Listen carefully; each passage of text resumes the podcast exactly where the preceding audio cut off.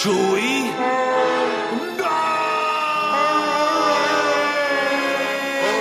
Cut. So, ähm, wir sind erstmal für heute fertig mit Szene 44-2 und ähm, dann machen wir als nächstes weiter mit Szene 34-4. Ähm, es wäre gut, wenn die Aufbauten bis um, sagen wir, äh, 12.30 Uhr abgeschlossen sind und äh, dann sehen wir uns alle nach dem Mittagessen und drehen weiter. Mr. Abrams, Ja, was denn? wo sollen wir mit dem Millennium Falcon hin? Sie meinen das lebensgroße, mehrere Tonnen schwere äh, Modell? Ganz genau. Ähm, stellen Sie es dort drüben hin. Dort drüben? Hm, schon komisch. Da steht ja eigentlich schon Harrison Fords Bein. Hm. Aber was der Boss sagt, wird gemacht.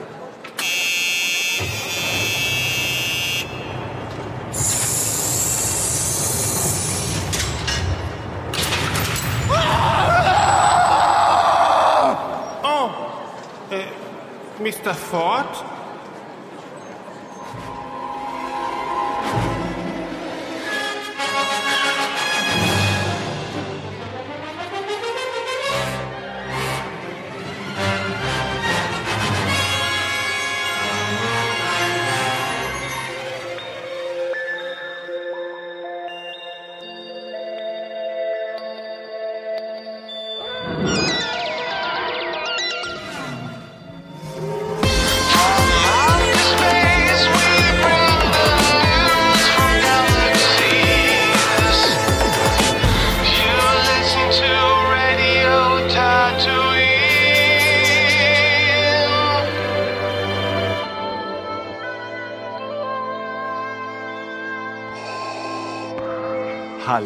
Und herzlich willkommen zur 17. Ausgabe von Radio Tatooine, dem knochigsten Star Wars Podcast der gesamten Galaxis.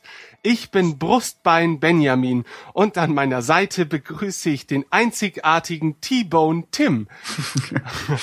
Aber wir sind diesmal nicht allein und dürfen endlich einen lang ersehnten Gast begrüßen.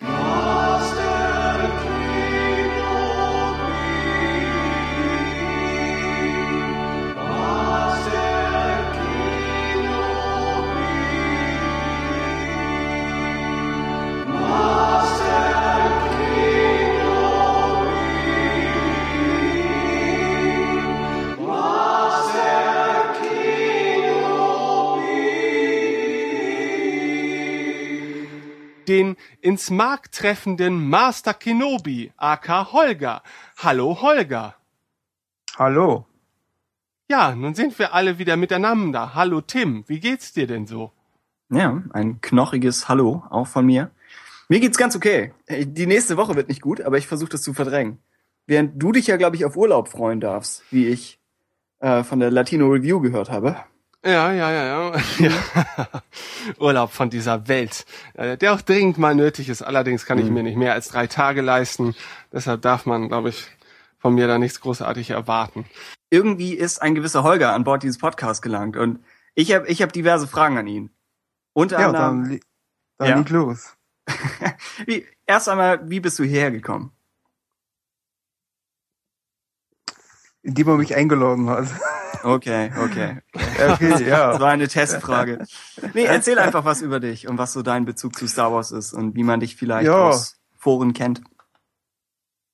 Ich bin einer der Administ- Ad- Administratoren auf Projekt StarWars.de. Einer der wenigen deutschen Star Wars Autogrammsammler. Fan seit, ja, 1980 und eigentlich seitdem immer in Kontakt mit den Filmen und dem ganzen Thema und alles Mögliche gesehen und erlebt und den Niedergang in den 80ern, die Wiedergeburt in den 90ern. Hm. Ja, und jetzt schauen wir mal, wie es weitergeht. Es geht hoffentlich bergauf. Ja. Ja, Bist du, bist du generell optimistisch für die Zukunft? Was Filme und Serien ja es, es, es wird anders als bisher, aber es ist auf jeden Fall interessant. Ob es gut wird, ob es besser wird, ob es schlechter wird, keine Ahnung, aber es wird einiges geboten. Es wird viel Gesprächsstoff geben. Es, müssen wir doch äh, eben auch darauf einstellen, dass es mal bessere und mal schlechtere Filme gibt, die vielleicht nicht jeder gut findet.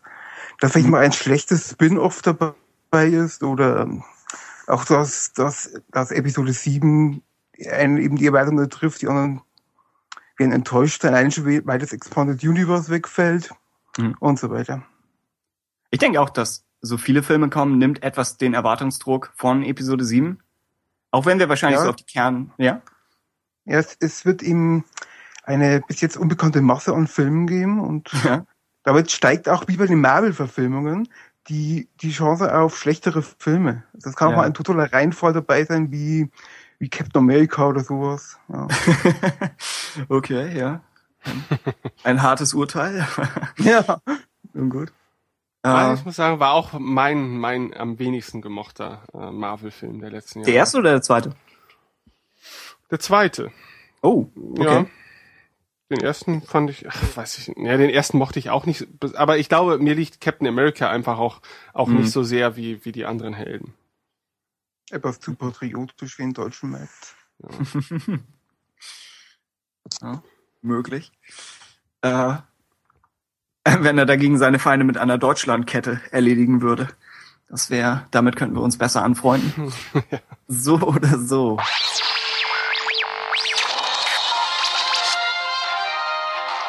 Die neuesten News vom Zentrum bis zum Rim.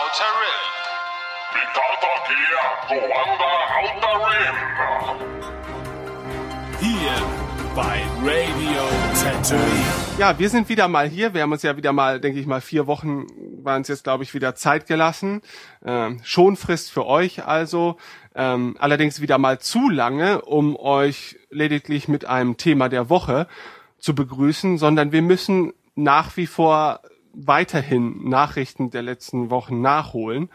Und äh, da ist wieder einiges passiert, wieder unzählige Gerüchte und natürlich die News des Jahrhunderts äh, bezüglich Harrison Fords Bein. Aber dazu kommen wir später noch.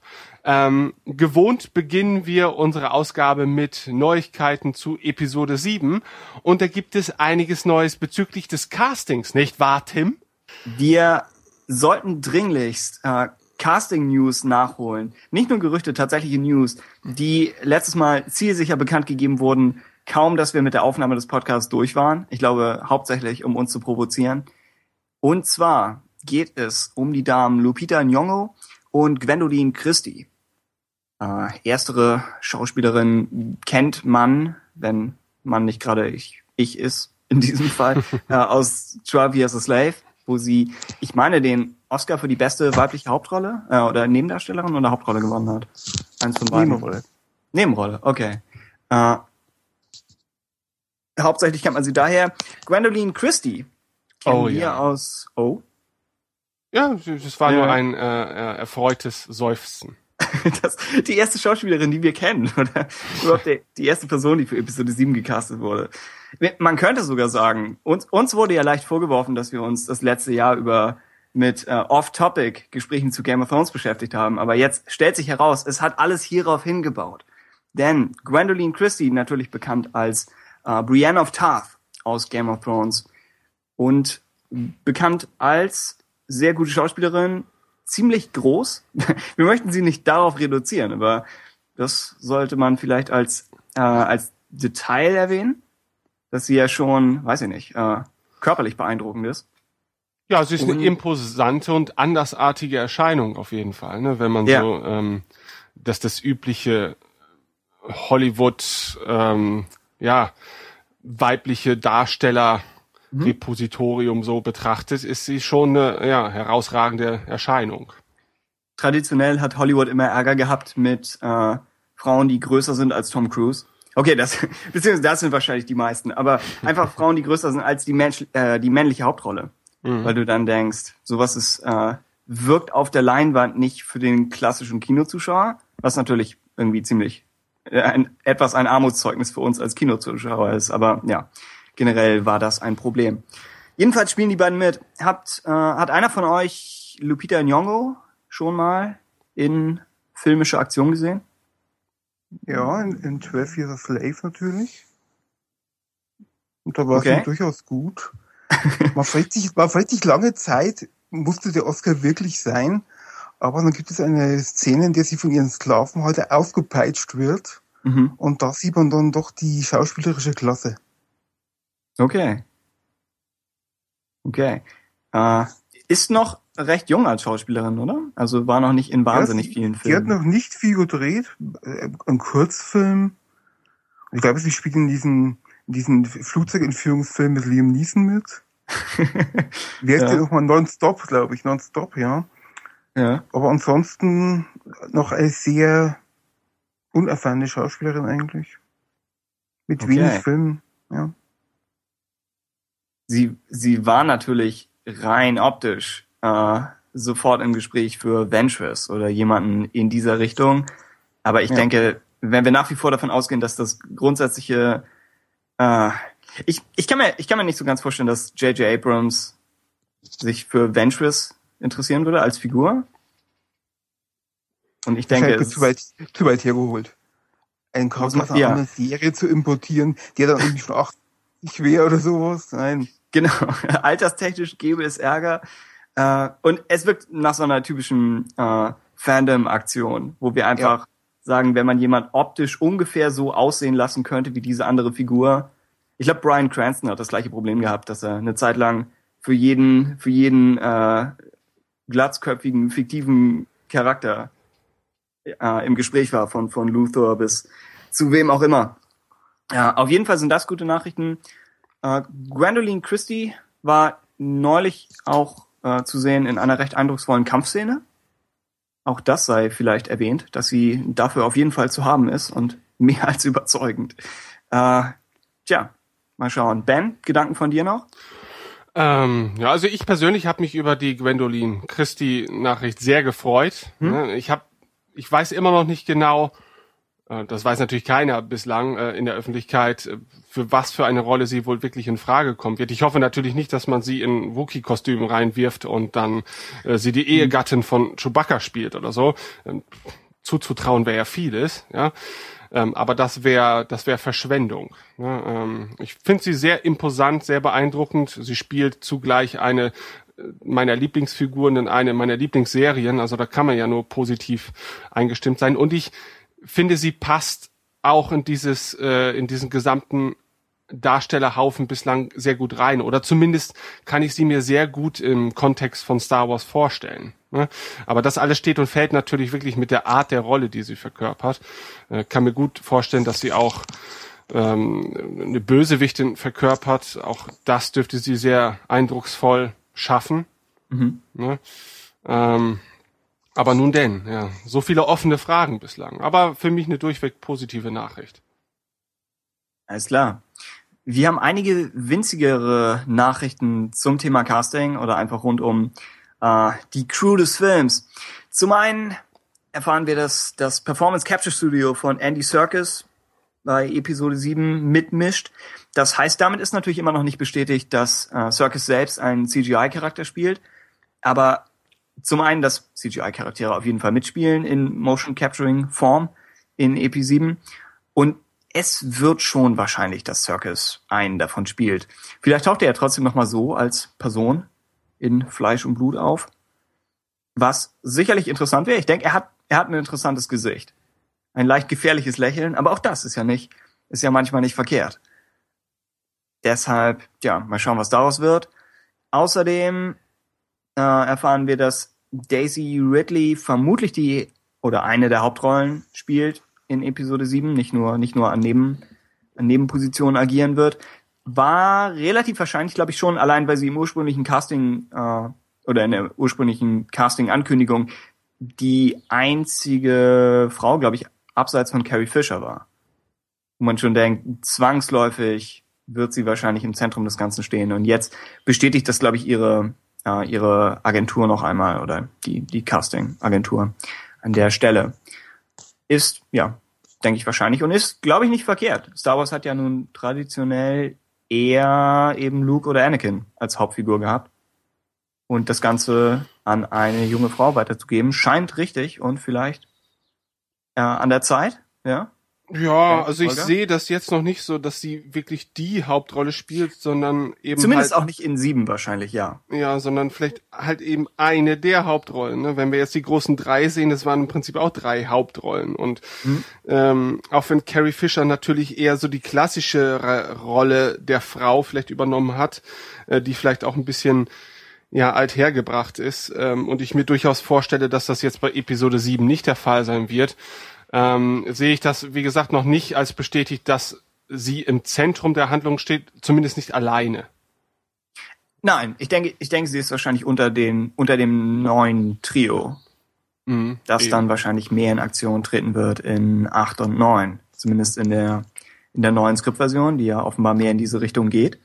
Ich denke, sie hat wahrscheinlich ungefähr den, den Stellenwert vielleicht, den, den Leia in den alten Filmen hatte, wobei, ich würde sagen, hoffentlich mehr. Aber Und ich denke, es ist auch sehr wichtig für Star Wars, dass man, ähm, also, dass man so ein Team im Zentrum hat und keine einzelstehende Person. Ne? Weil gerade Star Wars lebt ja auch davon, dass, dass es viele verschiedene Figuren gibt, mit denen man sich leicht identifizieren kann. Ne? Also den, den Schurken, den Haudegen, den mystischen und halt eben die Prinzessin und so. Das waren schon so Archetypen.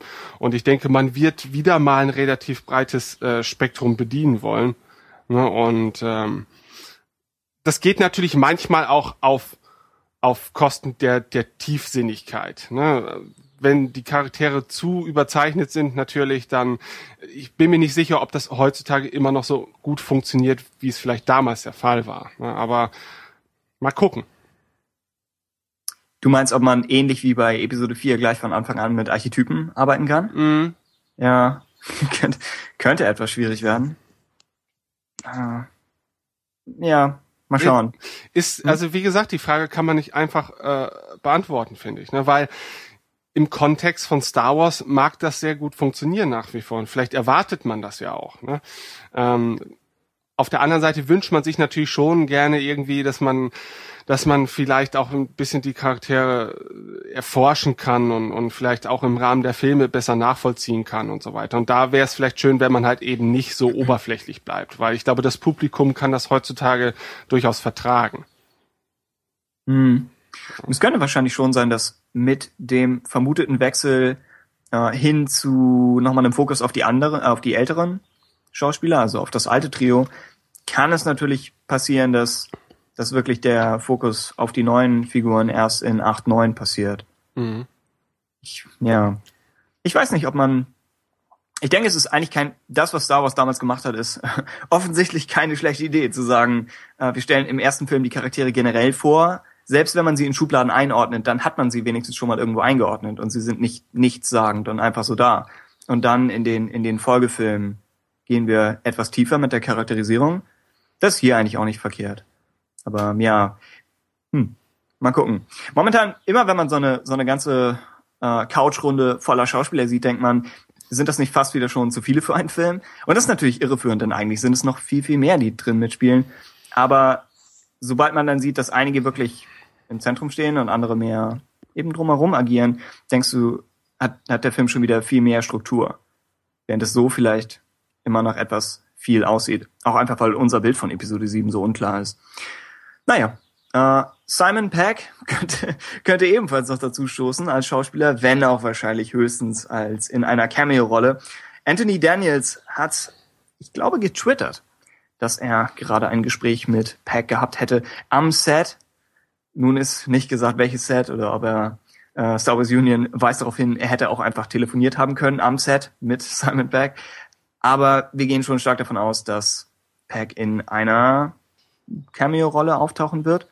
Er ist offensichtlich Star Wars-Fan, wenn auch vielleicht kein Fan der, der neuesten Filme und guter Freund von J.J. Abrams und wenn es nicht in sieben passiert, dann wahrscheinlich in acht. Mhm. Ja, Gut. alles klar. Dann weiter im Text mit Macy Richardson Sellers, ebenfalls eine äh, jüngere und noch nicht wirklich bekannte Schauspielerin, die, glaube ich, vielleicht in, oh, in ein, zwei Produktionen mitgemacht hat. Ich hatte es nur vor einer Weile mir mal angesehen. Sie war in den Gerüchten um Lupita Nyong'o, war sie immer so ein bisschen mit im Gespräch.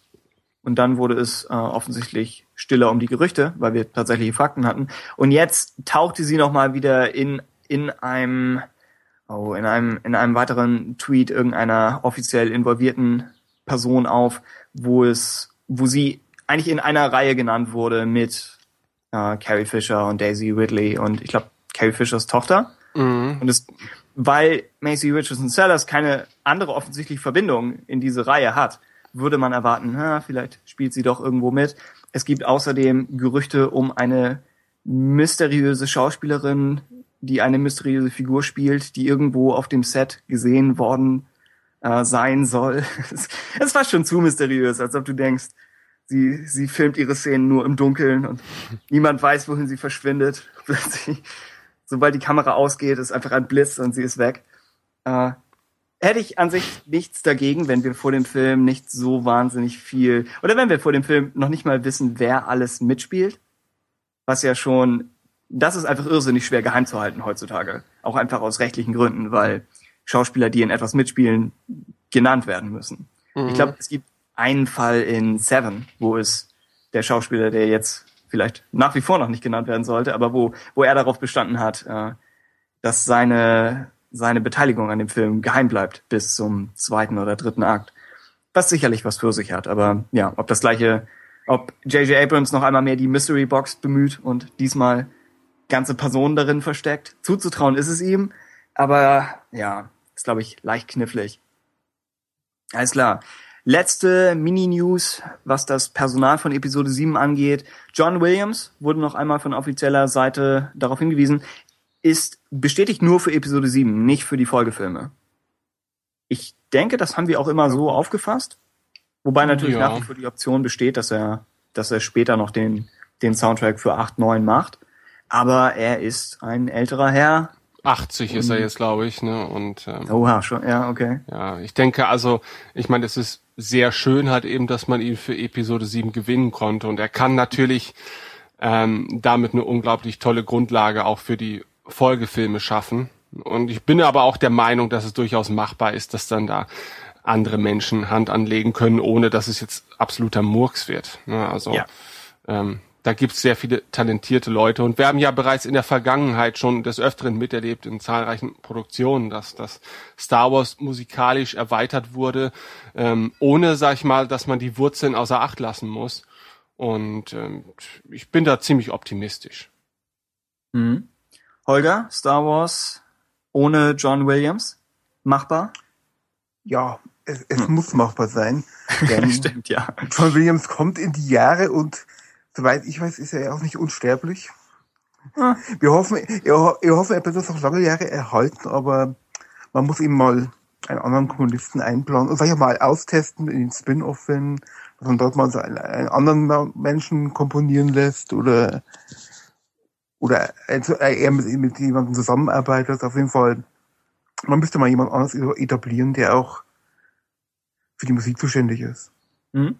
Stimmt, er könnte ja, es muss ja kein krasser Wechsel sein, falls er, falls er sagt, er kann vielleicht nicht mehr dem, dem Produktionszyklus eines Soundtracks in letzter Minute standhalten, äh, dass er sagt, er holt sich einen, einen talentierten Azubi dazu.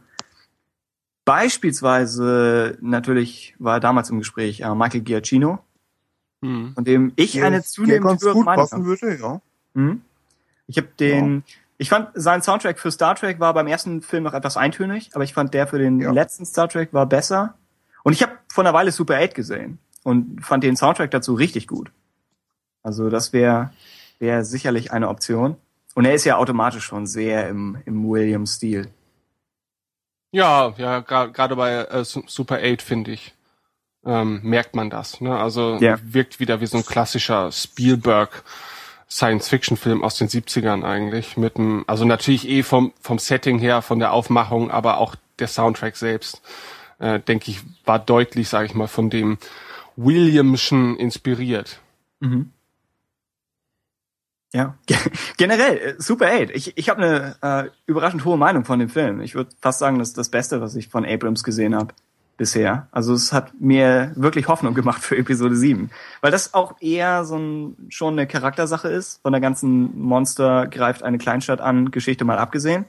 Denke ich schon, wenn man, wenn man so gut mit, mit Kinderschauspielern klarkommt, dann denke ich, muss man sich, muss man sich um ihn als, als Schauspielerregisseur keine Sorgen machen. Und dass er das andere kann, hat er, fand ich, vorher schon gezeigt. Also, das ist schon mal, schon mal viel wert. Alles klar. Noch letzte Anmerkung zum Casting von irgendwem? Nein. Dann möge er für immer schweigen. Das, das, das war's im Moment. Alles klar. Äh, Aber es Dann- müsste die nächste Woche was kommen. ach so. Ja, jemand, jemand hatte was erwähnt, oder? Dass wir immer noch nicht komplett. Es, es soll noch einige Darsteller fehlen und es wäre auch logisch eigentlich. Also äh, ein, ein paar müssen noch dazukommen, irgendwelche Nebenrollen. Stimmt, ja. Eigentlich, eigentlich müssten wir von ganz vielen Leuten hören, die sagen, sie sind ganz kurz mal für irgendwie ein, zwei Tage in irgendeiner ja, Neben- oder Statistenrolle dabei. Ja. Denn sie drehen ja jetzt schon und es kann nicht nur mit diesem, weiß ich nicht, mit diesem Dutzend Leute sein, die wir kennen. Stimmt. Aber da werden ja wahrscheinlich auch noch Leute gecastet, eben während der Dreh schon läuft. Vielleicht sogar später nochmal extra für irgendwelche Pickups. Also wird sich das wahrscheinlich jetzt noch auf die nächsten Monate verteilen können, oder? Ja, Mal gucken. verm- vermutlich ja. Ja. Äh, okay.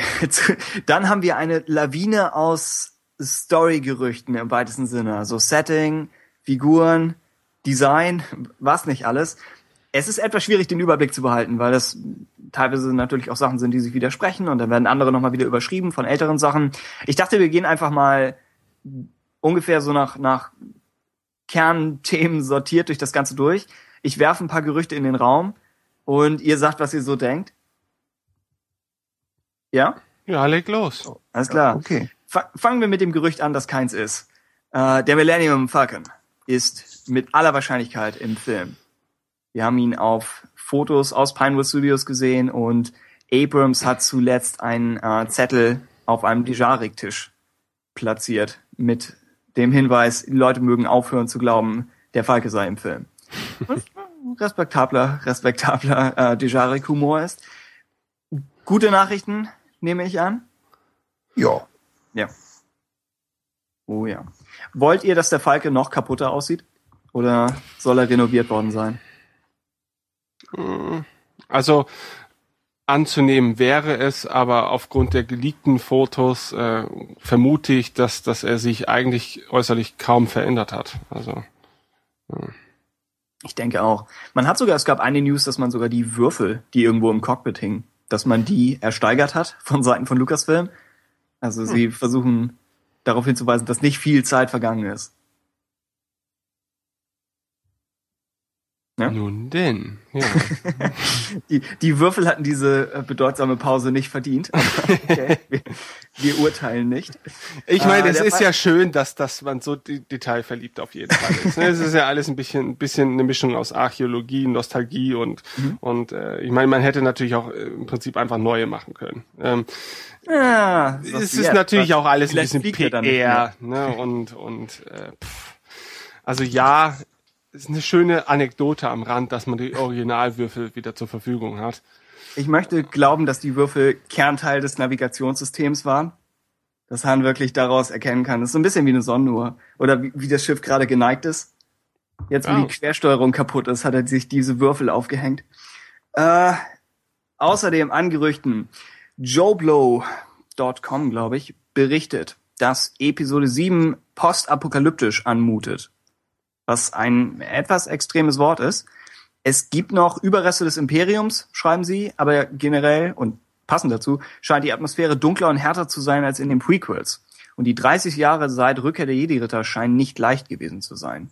Es gab wohl einen langen Krieg, um das Imperium tatsächlich zu schlagen. Auch in Episode 7 sind noch weiße Sturmtruppen im Einsatz. Das Imperium im Film ist wohl immer noch nicht komplett tot. Und Making Star Wars pflichtet dem bei mit Dingen, die sie von Pinewood Studios her gehört haben wollen. Äh, unter anderem, dass die Optik der Sturmtruppen nochmal verändert wurde. Ich glaube, es wurde verglichen mit dem Schritt von, äh, von den Klontruppen zu den jetzigen Sturmtruppen, dass der gleiche Schritt nochmal weiter nach vorne gemacht wird. Ein Tick moderner und fortschrittlicher. Wie das auch immer aussehen mag. Imperium in Episode 7. Daumen hoch, Daumen quer. Also Sinn macht es natürlich auf jeden Fall. Äh, Wir sehen ja lediglich vom Zerfall des Imperiums nicht allzu viel. Und ähm, natürlich macht man sich jetzt die gleichen Gedanken, die man sich seinerzeit wahrscheinlich auch schon zahlreich gemacht hat und natürlich auch schon umgesetzt hat in Form von vielen Veröffentlichungen aus dem EU. Ähm, und deshalb kommen natürlich selbstverständlich solche Rahmenpunkte in Frage. Ja, ähm, klar, wenn man natürlich das Imperium als, als, als alten Erzfeind wieder mit in die neuen Filme rüberrettet. Ich persönlich aus Fanperspektive fände das durchaus positiv, ne, weil es halt auch ein dankbarer Gegner ist und ein äh, beeindruckender Gegner und es würde mich freuen, wenn ich mehr davon zu sehen bekomme. Ähm, Es ist vielleicht auch der naheliegendste Schluss, ne, einfach auch die Geschichte äh, des Imperiums zu zeigen, ja, nachdem, sage ich mal, das Oberhaupt ähm, ja mitsamt seines seines seines technischen Apparats in die Luft geflogen ist, beziehungsweise vorher ist er ja noch ein bisschen gefallen und dann in die Luft geflogen. Das war ein ereignisreicher Tag für ihn, ja. Ja, ähm, also ja, gut. Also ich möchte das jetzt nicht ähm, unterbewerten, aber ich halte solche Gerüchte einfach auch ein bisschen für zu naheliegend. Ne? Also es Ja. sind halt alles sehr naheliegende Ideen. Ja, und äh, ähm, das mag vielleicht halt eben auch etwas langweilig sein, weil man sich sowas natürlich auch irgendwie denken kann. Aber es kommt natürlich darauf an, welchen Kniff jetzt die, die Autoren da noch mit einbringen, dass es auch für den Zuschauer interessant bleibt. Ne? Also immer nur wieder der gleiche Gegner. Mhm. Ich denke auch, das Imperium hat ja einfach ziemlich viele Fans, was teilweise sich etwas schwierig sagt. Ich äh, rede mir ein, es sind Fans vor allem des Design des Imperiums und nicht unbedingt jeder einzelnen Ideologie. Aber das Imperium hat Fans und ich denke, die, die Sturmtruppen sind auch optisch etwas, das einen irrsinnigen Wiedererkennungswert hat. Gerade jetzt, wo wir eventuell Darth Vader, na, höchstwahrscheinlich Darth Vader eingebüßt haben, äh, denke ich, ist, ist einfach allein diese, dieses T-förmige Helmvisier, finde ich, schreit Star Wars von den Mandalorianern bis, bis ins Imperium rein. Und ich denke, das, das wieder dabei zu haben, macht auf jeden Fall Sinn. Gerade wenn wir so viele neue Gesichter haben. Und dass der Volke dabei ist, hilft vermutlich auch. Holger, Imperium? Ja, es ist ein vertrautes Element. Äh, Ja. Die Fans können sich mit identifizieren. Es hat viele Anhänger. Und es ist irgendwo auch logisch, dass irgendwie noch ein paar Reste durch die Galaxis schwirren und sagen, wir geben nicht auf. Also es könnte, es könnte wahr sein. Er ist so ein bisschen, ja, der, der Riese, dessen Kopf abgeschlagen wurde. Ja, du denkst, es, es klingt, es klingt etwas zu naheliegend, das stimmt, Ja. aber, aber es passt auch sehr, sehr gut. Also, ich halte es für realistisch auf jeden Fall. mhm.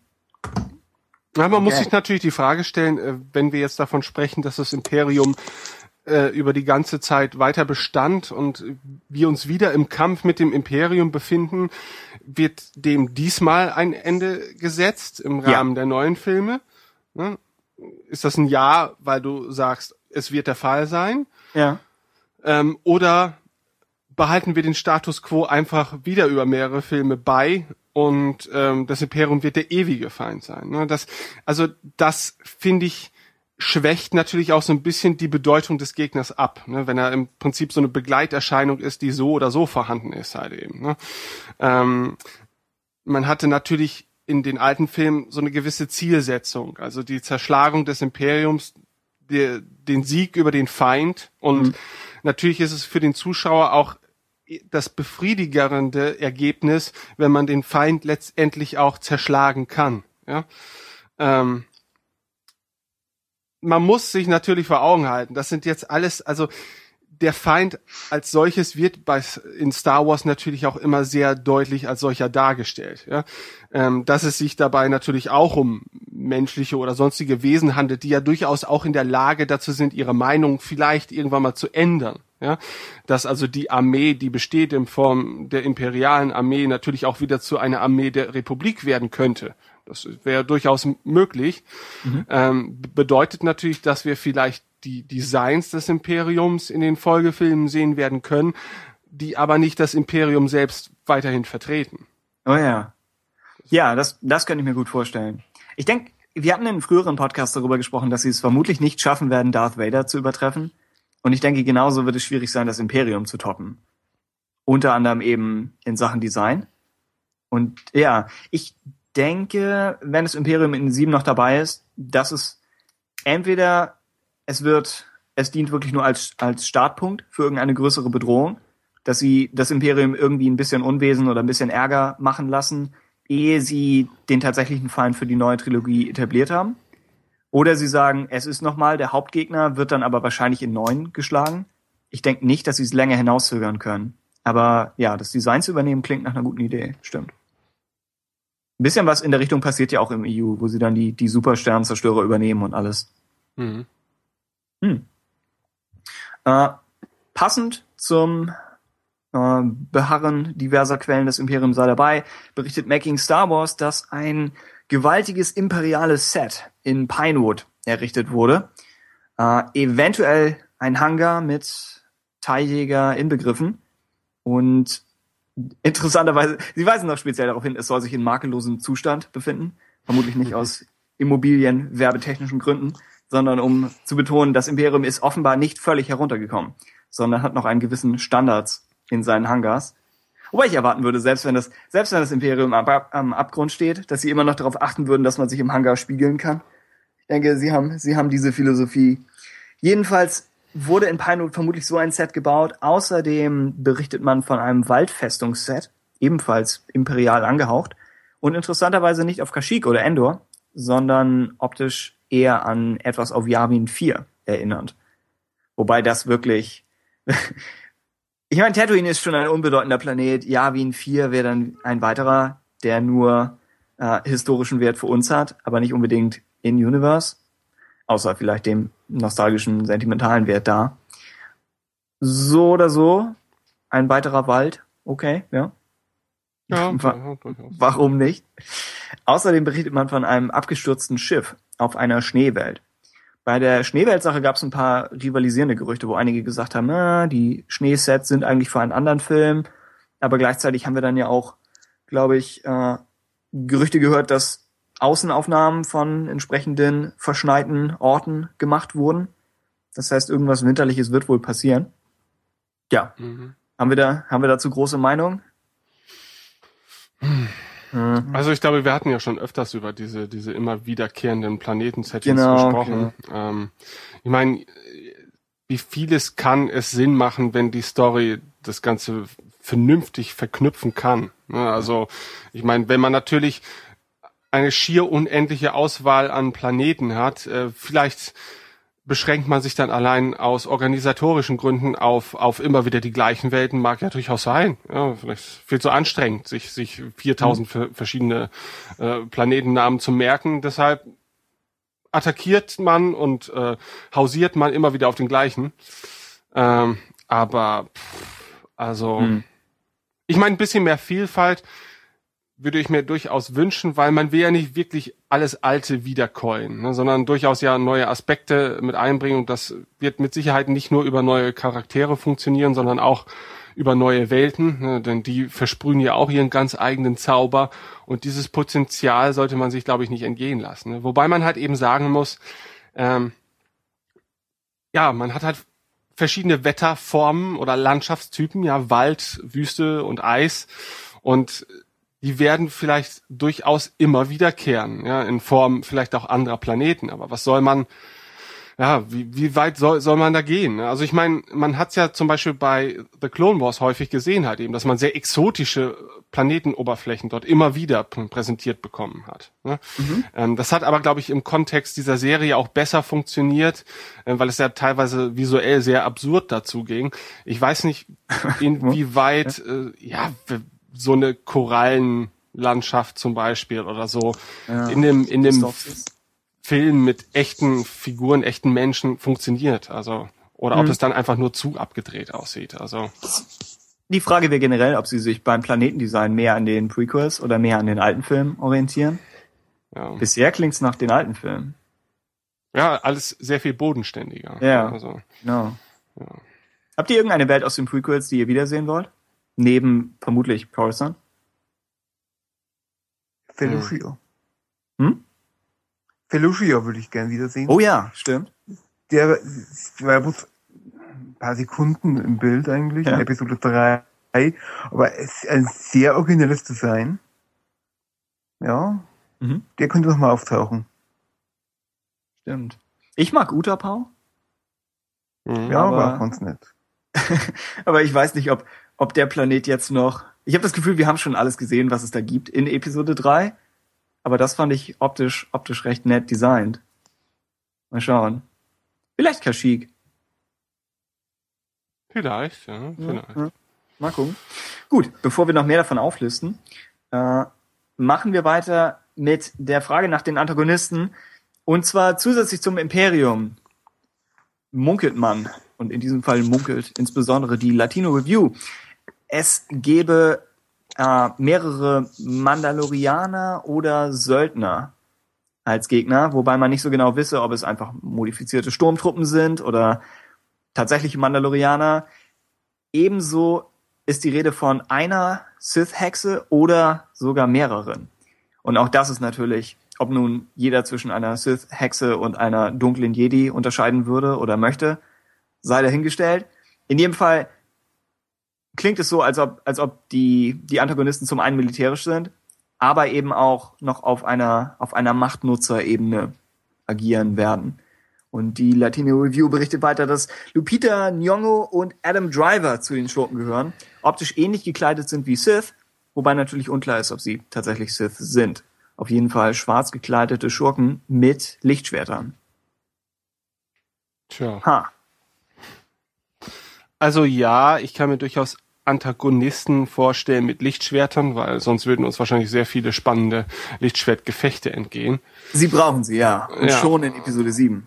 Ja. Ja, davon gehe ich halt ganz stark aus. Und das spricht natürlich durchaus für, für eine Schurkenfraktion mit einem vielleicht auch eher mystischeren Hintergrund, ähm, weil natürlich Lichtschwertduelle in diesem Kontext, glaube ich, viel besser bestehen, als, als wenn es jetzt wirklich die, die Waffe einer, einer Armee wäre oder so. Ja, also ähm, da muss man schon, sag ich mal, ein gewisses Maß an Rahmensettings irgendwie ähm, dafür einplanen.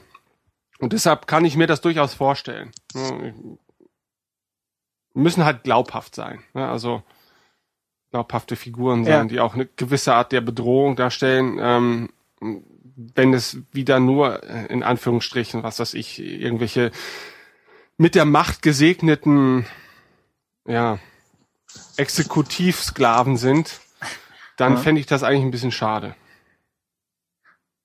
Ja. Wie, wie seht ihr generell die Problematik, dass Anakin Skywalker angeblich die Sith vernichtet hat? Heißt das, die neuen Filme werden sich von den Sith eher fernhalten und werden sich mit dem äh, dunklen Jedi-Begriff so ein bisschen rausreden? Oder denkt ihr, wir brauchen tatsächlich diesen Orden in der Tradition von Bane, Palpatine und so weiter? Tja, es, es müssen nicht unbedingt die, die Sith Lords sein. Es können auch einfach Sympathisanten sein, Verehrer, An- Anhänger der Ideologie oder irgendwas in der Richtung. Äh, Man muss aber denken, es gibt auch 60 Jahre nach dem Zweiten Weltkrieg immer noch Neonazis, die auch noch dieser, dieser Mentalität und diesen ganzen Einstellungen nachtrauern. Warum soll das beim Imperium nicht auch so sein? Mhm. Also es wird immer irgendwelche Sympathisanten geben, auch, auch nach hunderten von Jahren, die sagen, das war gut und so weiter und so fort. Aber ich halte es für denkbar, dass sich die, die Mächte des Bösen, also Mandalorianer, Sith und was heißt, imperiale Reste nochmal zusammentun und sagen, wir schlagen jetzt die Republik oder irgendwas in der Art. Mhm. Ja. Ja. Also ich denke auch, es wird ja zwangsläufig darauf hinauslaufen, dass zumindest vom Erscheinen her äh, Antagonisten ähm, auftauchen werden, die zumindest den Sith sehr ähnlich sind in ihrem Verhalten, in ihrem Auftreten und und und. Ähm, Ja. Ich würde mir aber schon wünschen, sage ich mal, dass dass man vielleicht eben nicht wieder auf die Sith selbst zurückgreift, ne? weil dann das ist so ein bisschen mühselig, ne, dass man immer wieder den, den Kampf des Bösen zelebrieren muss und dann ist er doch wieder nicht tot und, und dann wird alles wieder hervorgeholt und so weiter. Ich würde mich auch freuen halt eben, dass es so ähnlich ist, wie, wie Holger halt eben äh, schon angedeutet hat, ne, dass, dass halt eine gewisse Ideologie überlebt natürlich immer. Ja, äh, da kann man so viele Menschen oder Personen oder Drahtzieher umbringen, wie man möchte. Und äh, wenn diese Ideologie sich in Form einer neuen Fraktion oder so formiert, ähm, finde ich oder halte ich das zumindest für den etwas kreativeren Ansatz, als wenn man halt wirklich einfach nur das Alte wieder ausgräbt. Ja, Das dann wieder mal besiegt werden muss. Mhm. Hm. Ich hätte auch kein Problem mit einer, mit anderen Gruppierungen von Machtnutzern. Das EU hat da vielleicht nicht immer alles rausgeholt, was, was äh, zu machen war. Aber generell finde ich es eigentlich nicht verkehrt, wenn man von diesen äh, Schwarz-Weiß-Dings so ein bisschen wegkommt. Oder man sagt, wir haben eine Figur, die sich selbst in der Macht ausgebildet hat, notgedrungen und wirklich noch nie was von Jedi oder Sith gehört hat, aber einfach äh, ziemlich fähig ist auf, auf eine eigene Art. Und vielleicht, weiß ich nicht, dann denke ich, kann man, kann man andere Sachen mit dem Kampfstil machen. Man kann vielleicht, hat sie sich oder äh, er oder sie sich auf originellere Wege konzentriert, die Macht zu benutzen. Also sowas, vielleicht kann man damit was anstellen. Wobei dann die Frage wäre, ob es einen genauso guten Antagonist hergibt wie jemand, der offensichtlich auf, auf Aggression aus ist. Ja, jedenfalls trägt Lupita Nyong'o laut Making Star Wars gelbe Kontaktlinsen. Und wir wissen, das ist der Anfang vom Ende. Außerdem wesentlichere Gerüchte, und das führt uns so ein bisschen hin zum nächsten Thema. Äh, Ain't It Cool News berichtet, dass Han Solo so ziemlich die Hauptfigur von Episode 7 sei. Und dabei federführend, wir bedanken uns wie immer äh, bei Star Union für die deutsche Übersetzung, äh, federführend an einer galaxisweiten Suche nach Luke Skywalker. Und Badass Digest bestätigt das mit Han Solo als Hauptfigur des Films, der die jungen neuen Figuren mit auf eine Reise durch die Galaxis nimmt, um einen alten Freund zu finden, der verschwunden ist und möglicherweise Luke Skywalker sein könnte. Han Solo als Hauptfigur, Luke Skywalker als Ziel einer Suche. Go. Ja, also wollen wir dieses Gerücht jetzt schon mit äh, Harrison Fords derzeitiger Verfassung kombinieren, oder? oder? Nein, nein, nein, nein, nein, Ja, nein, vielleicht wir so ein spoilern. bisschen. Nee, nee, Ja. nee, nee, ich finde, das sollten wir gleich noch gesondert. Okay. Äh, Also ja, kann ich mir vorstellen. Wäre jetzt vielleicht nicht unbedingt der spannendste äh, Plot, den ich mir denken kann, aber Sinn machen würde es auf jeden Fall, ähm, die alten Figuren mit den neuen Charakteren in Verbindung zu bringen und das Ganze dann auch an einer Handlung aufzuhängen. Ne? Also ähm, ist, glaube ich, befriedigender, als, als wenn sie einfach nur so nebeneinander herleben und einfach, was weiß ich, äh, durch den Alltag zusammengeführt werden. Ähm, da wäre natürlich so, so eine Abenteuerreise schon, schon interessanter. Und, Und ich- das würde natürlich auch gut äh, mit den Gerüchten oder den Tatsachen zusammenpassen, dass wir den Millennium Falcon sehen. Ne? Also dass halt eben er schon als Kapitän dieses Schiffes die Crew mitnimmt und äh, ja, äh, aber ist natürlich die Frage, ist die Handlung, die Reise oder die Suche, reicht das allein? Die Suche nach Luke Skywalker und die Behinderung der Suche durch irgendwelche bösen Mächte? Ja. Weiß nicht. Holger, was meinst du? Es ist, es ist glaubhaft. Allein weil Harrison Ford von den drei der Hauptdarsteller der älteste ist. Mhm. Und da kann man vielleicht, man konzentriert sich in Episode 7 noch einmal auf Han Solo, Mhm. solange er nicht komplett gebrechlich daherkommt. Ja. Oder und dann in der Fortsetzung wird es vielleicht mehr um Luke drehen. Ja, das könnte sein. Auf jeden Fall, ich glaube schon, dass, dass Han Solo nochmal eine größere Rolle bekommt. Ich denke auch die Kombination aus Harrison Ford und einfach äh, jungen, enthusiastischen, lebensbegeisterten Schauspielern wird automatisch interessant. Ich denke, einfach so eine Alt- und Jung-Kombination hat schon tausendmal funktioniert und wird auch dieses Mal wieder funktionieren. Ja. Du meinst so wie bei Indiana Jones 4? Yeah. wow, ich dachte, du sagst drei. Ich war dir schon am Zustimmen. Und dann, ja gut, okay, vier. Vier hätte funktioniert, wären die Affen nicht gekommen und die Aliens. äh, es, es und vielleicht der. Kühlschrank. Der, Und die ja. vielen Nebenpersonen. Ja, ja, ja. Also ähm, mir wäre es, glaube ich, sehr wichtig, dass, dass äh, sein Alter in Würde dargestellt wird und dann nicht äh, einem ständig so vorgeführt wird, vielleicht wie bei in die vier. Ne? Aber ich bin da durchaus optimistisch, dass das äh, in diesem Rahmen auch viel einfacher umzusetzen ist, ne? weil man kann durchaus ein Held sein und am Steuer seines seines Raumfrachters sein. Ähm, da kann man trotz höheren Alters, glaube ich, immer noch besser glänzen, als wenn man versucht, wie Mitte 20 sich durch den Dschungel zu zu schwingen. Ja, ich denke, es wirkt vielleicht sogar besser, wenn Ford einfach irgendwelche langsam, leicht senil wirkenden Bewegungen macht, aber dann schaltest du zu so einem CGI-Shot von außen und es ist alles brillant. Ja. Also es, es wirkt mühelos, wenn alles gut geht und nicht äh, unfreiwillig komisch. Mir, mir fiel noch auf zur, zur Idee, dass Han und Co. auf der Suche sind nach Luke, dass es drehbuchtechnisch wirklich hilfreich wäre, wenn, genau, wenn am Anfang nicht alle Personen schon an einem Punkt sind und sich schon jeder kennt. Es ist Mhm. einfach auch für, für Kinozuschauer, die vielleicht, man mag es kaum glauben, aber die vielleicht mit Star Wars nicht so vertraut sind, es wäre einfach hilfreich, wenn Leute in diesem Film zum ersten Mal aufeinandertreffen und du nicht das Gefühl hast, du siehst eine Geschichte, die schon 30 Jahre lang läuft und von der du alle möglichen wichtigen Teile verpasst hast. Auch wenn du das vermutlich hast, in dem Fall. Aber Das würde auch Sinn machen, sage ich mal, ähm, den Zuschauer halt eben auch stückchenweise mit den neuen Figuren äh, Genau. Vertraut zu machen und halt nicht wirklich von, von Beginn an zehn Charaktere übergebraten zu bekommen. Ähm, da, nee, da reicht die Zeit dann wahrscheinlich nicht aus, ja, allein im Auftakt des Films, sage ich mal, überhaupt eine Beziehung zu diesen Figuren aufbauen zu können. Und da macht das natürlich durchaus Sinn, das so zu machen, wie du es jetzt vorgeschlagen hast. Ruf, ruf da mal an, ruf da mal an und schlag das vor, bitte. Vielleicht ist es längst der Plan. Ich denke außerdem, Luke Skywalker so ein bisschen zu, zum Ziel des Films zu machen, ist auch eine nette Idee. Denn ihn werden wir ja wahrscheinlich noch länger haben als nur in Episode 7. Und dann zu sagen, wir geben dem Film etwas, auf das er hinbauen kann. Selbst wenn das, wie wir anfangs meinten, als Handlung nicht wahnsinnig originell ist, es könnte trotzdem effektiv sein. Und ja, als, als Struktur wird es wahrscheinlich funktionieren und dann ist die Frage, wie man das, das Knochengerippe mit irgendwas Interessantem füllt. Aber genau, auf jeden Fall gibt es den neuen Charakteren eine Chance, weiß ich nicht, allein zu existieren, bevor laufend Luke Skywalker in jedem Shot ist und wir einfach nur noch auf ihn achten. Ja, durchaus, durchaus. Das macht echt Sinn. Ne, also, dass du, du hast die unmittelbare Verknüpfung mit dem, was man kennt, ne, aber hast halt eben unglaublich viel Raum, dann halt eben, ähm, in dem sich die neuen Figuren halt eben äh, entfalten können. Hm. Tja. Es hätte alles so schön werden können und war so gut geplant.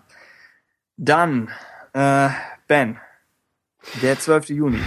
Ja, der 12. Juni, ein Schicksalstag für uns Star Wars Fans und ganz besonders für Harrison Fords Bein, ja, beziehungsweise äh, rollen wir die Geschichte nochmal von vorne auf. Okay. Ähm, ich glaube, das erste, was man mitbekommen hat, war, dass sich Harrison Ford bei den Dreharbeiten zu Episode 7 ein wenig am Knöchel verletzt habe und deshalb wohl sogar das Krankenhaus besuchen musste. Ja, das hörte sich zu diesem Zeitpunkt noch an wie es tut ein bisschen weh, da kommt ein bisschen Kältespray drauf und, und dann geht's wieder weiter, ja.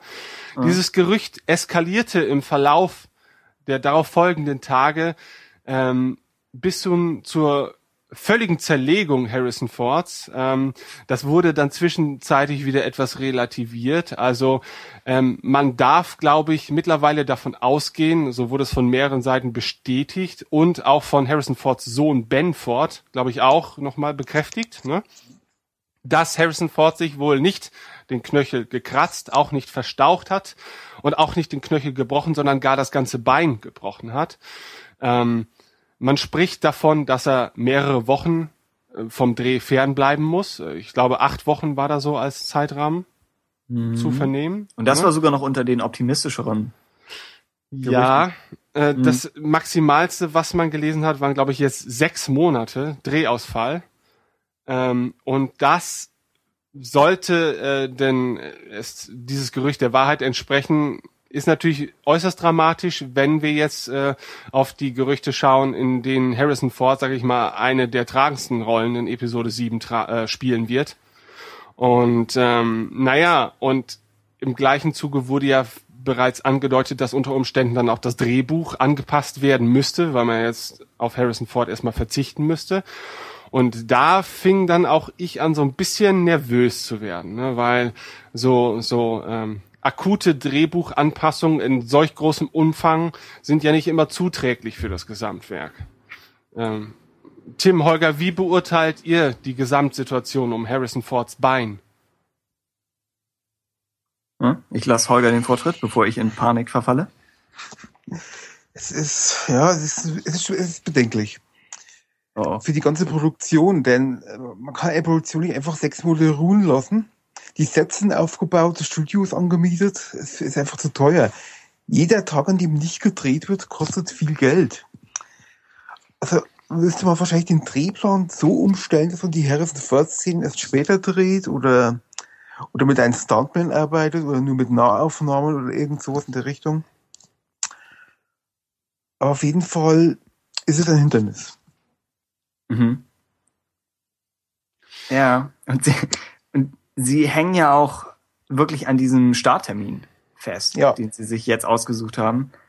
Und sie hängen, glaube ich, auch am Drehbuch fest, weil sie so lange daran gearbeitet haben, überhaupt dieses Drehbuch zu bekommen.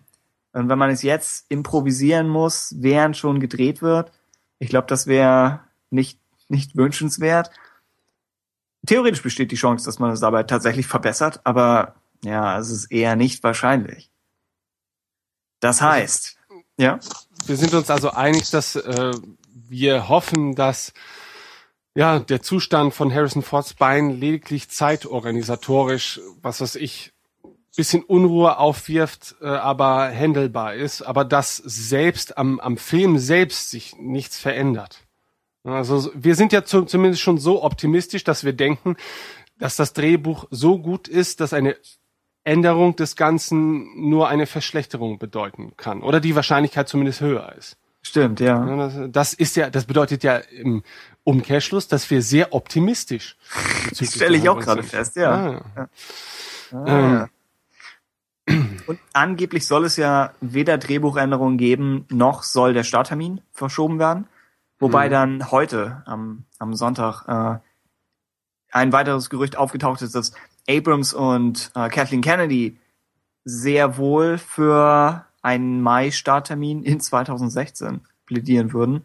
Aber Disney-Chef, glaube ich, Bob Iger, weiterhin natürlich an Ende 2015 festhält. Hm. Und ha, nichts ist natürlich nur, nur ein Gerücht, ansonsten nichts, was man gerne liest, weil du denkst, ah, sie sollten sich einig sein und wenn Regisseur und Produzentin glauben, das wird knapp. Ja. Also Dann- das ist wirklich besorgniserregend. Also ich warte auch meinetwegen gerne noch drei Jahre länger. Ja, Hauptsache das Ergebnis ist halt so, wie es wie es die Erschaffer vorgesehen haben. Ja, ich ich fände es halt wirklich sehr schade, wenn das klingt jetzt natürlich ein bisschen albern, wenn die wirtschaftlichen Interessen äh, das Gesamtprodukt derart beeinflussen. Wobei man sich natürlich vor Augen halten muss, dass wahrscheinlich ausschließlich wirtschaftliche Interessen überhaupt dieses Gesamtprodukt natürlich überhaupt erst in die Wege geleitet haben und selbstverständlich von vorne bis hinten Ja. Einfluss ausüben. Ähm, aber man hat ja schon das Gefühl, dass hier ein unkontrollierter Einfluss entsteht, ne, der das Gesamtkonzept so ein bisschen aus der Bahn wirft und und ja, das ist halt immer schwierig, ne? weil man sieht ja in sehr vielen Bereichen, ob das nun Filme oder auch Spiele beispielsweise sind, also Produktionen, in die sehr viel Geld fließt, dass sobald, sag ich mal, äh, der Geld, äh, das Geld der ausschlaggebende Faktor wird, ähm, ist das beinahe schon eine Garantie dafür, dass das eine gewisse Art von Madigkeit in das Endprodukt Einzug hält. ne? Also irgendetwas wirkt dann unvollständig oder, oder zusammengewurstelt und so weiter. Und das will man, und das wollen natürlich vor allen Dingen wir nicht, nicht für Star Wars, ne? nicht für dieses Projekt, ja, auf das wir so hinausfiebern, dass äh, dieser Umstand jetzt alles irgendwie so Ja. unter Stress stellt. Und der Film ist für immer, denkt man. Ja. Das heißt, gerade wir, die wir heute noch über Episode 1 und 2 debattieren, eigentlich müssten wir jetzt konstant bleiben und sagen, wenn wir, wenn wir wirklich äh, gute Filme haben wollen, dann müssen wir auch bereit sein, etwas dafür zu warten. Aber andererseits denke ich, ja, es, die Produktion dauert schon so lange an und wurde schon mal verschoben, wenn auch nicht von einem festen Starttermin, aber sie wurde verschoben und jetzt haben sie einen tatsächlichen Termin, jetzt ist das passiert. Es ist schwer für uns einzuschätzen, wie groß der Kompromiss ist, den sie machen würden, wenn sie sagen, äh, wir nehmen Harrison Ford 10 später auf. Vielleicht machen wir tatsächlich kleinere Änderungen am Drehbuch. Vielleicht sorgen wir dafür, dass er ein wenig mehr sitzen kann. Ich weiß es nicht. Ich, ja, man kann den Kompromiss nicht einschätzen, aber dann denkt man irgendwann, so oder so muss man ja wahrscheinlich beim Filmedrehen Kompromisse machen. Sonst, wenn man, ja, aber ich, ja, jetzt mal krass ausgedrückt. Ich meine, Mhm. es ist ja immer noch ganz gut gelaufen. Ich meine, Harrison Ford hätte auch vom Millennium Falcon begraben worden sein. Ja, und da wäre diesem Schiff ist einfach- alles zuzutrauen, ja. Ja, dann wäre er einfach nicht mehr Existenz. Dann hätte man ein richtiges Problem. Ja, dann hätte man jegliche Änderung irgendwie nachvollziehen können. Ja, aber jetzt sprechen wir halt wirklich nur von Zeit, die ins Land ziehen muss. Äh, und man kann aber dann sein Projekt unverändert vollenden. Ne? Und wie gesagt, das sind dann wieder rein ausschließlich finanzielle ähm, Hintergründe, die, die dann dieses Chaos dann letztendlich überhaupt erst ver verursachen, weil mit sowas muss man halt rechnen. Ne? Also ich denke, das wird in jede Planung irgendwie mit einkalkuliert werden müssen, dass Darsteller krankheitsbedingt oder aus irgendwelchen anderen Gründen vielleicht mal ausfallen können, weil das sind ja nun mal keine Maschinen, äh, deren, deren Zustand man einfacher, sag ich mal, einschätzen kann oder vor, vorhersehen kann. Und ähm, ich bin einfach oder ich habe immer noch die leise Hoffnung, dass man bei so einem gigantischen Projekt vielleicht besser auf solche Umstände vorbereitet sein wird, als es vielleicht bei anderen der Fall ist.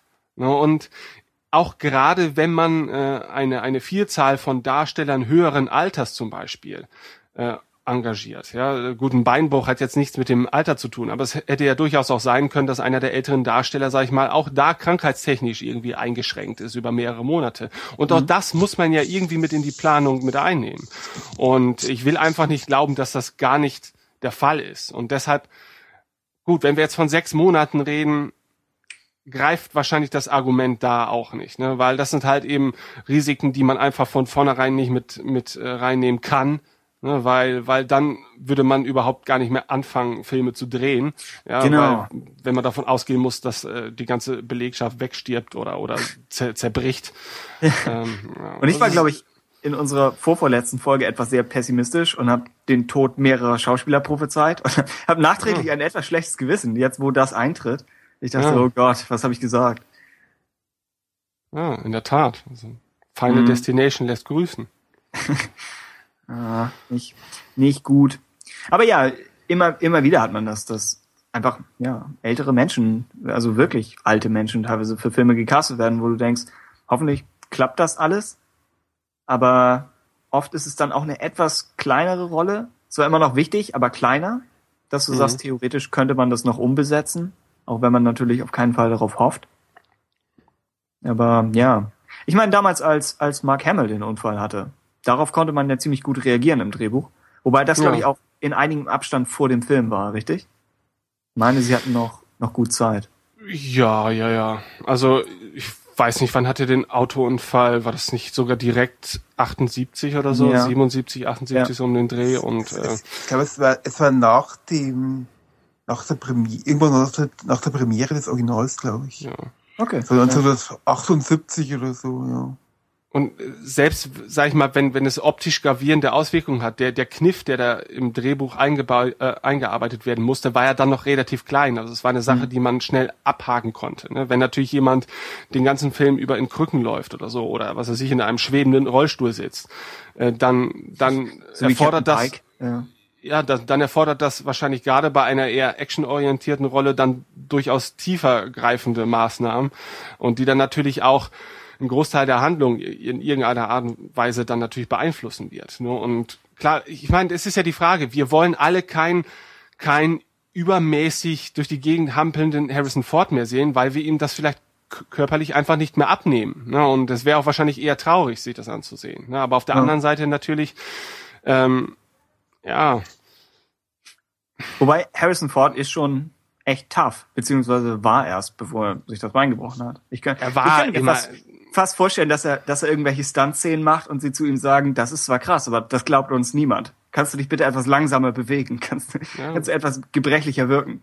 Ich glaube, bei, bei Game of Thrones hatten sie einen Fall, wo ein blinder Schauspieler äh, Fleisch schneiden sollte und sie dann nicht sicher waren, ob sie das filmen konnten, weil sie sagen, es ist zwar offensichtlich machbar, denn der Mann schafft es, aber werden die Zuschauer glauben, dass das geht?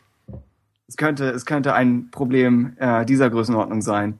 So, so oder so habe ich ein bisschen die Sorge, dass sie bei Harrison Ford schon gesagt haben, wir können ihm noch eine etwas äh, körperlich aktivere Rolle geben, als ihn nur ans äh, Steuer seines Schiffes zu setzen.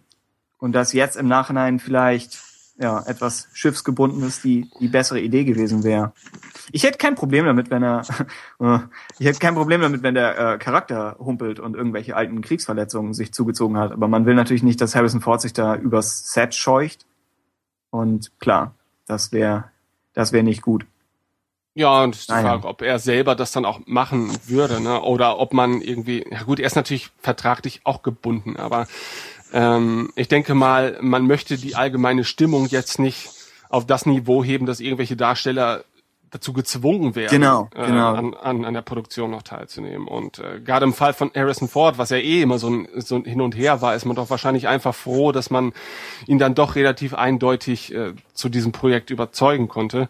Und ähm, tja, nun macht einem die Umwelt wieder einen Strich durch die Rechnung. Ja. Ich weiß gar nicht, ist irgendwas über die Umstände überhaupt bekannt geworden? Also wirklich konkret, wie das Ganze passiert ist, ob das wirklich eine, der Dreh einer actionorientierten Szene war oder, oder ob wirklich einfach nur Pech äh, irgendwie weggerutscht ist oder was weiß ich. Ist es nicht beim Herumlaufen im Falken sogar geschehen oder beim Aussteigen? War da nicht irgendwas?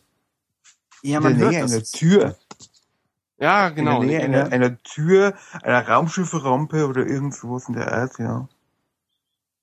Ja, es könnte die Rampe vom Falken selbst. Ich weiß nicht, hat, hat das Schiff an Bord irgendwelche Türen? Ja, beim Cockpit. Ah, okay. Wie, wie gefährlich sieht diese Tür aus? auf, auf einer Skala von 1 bis 10 für gefährliche Türen. Das ist eine, eine 11. Null.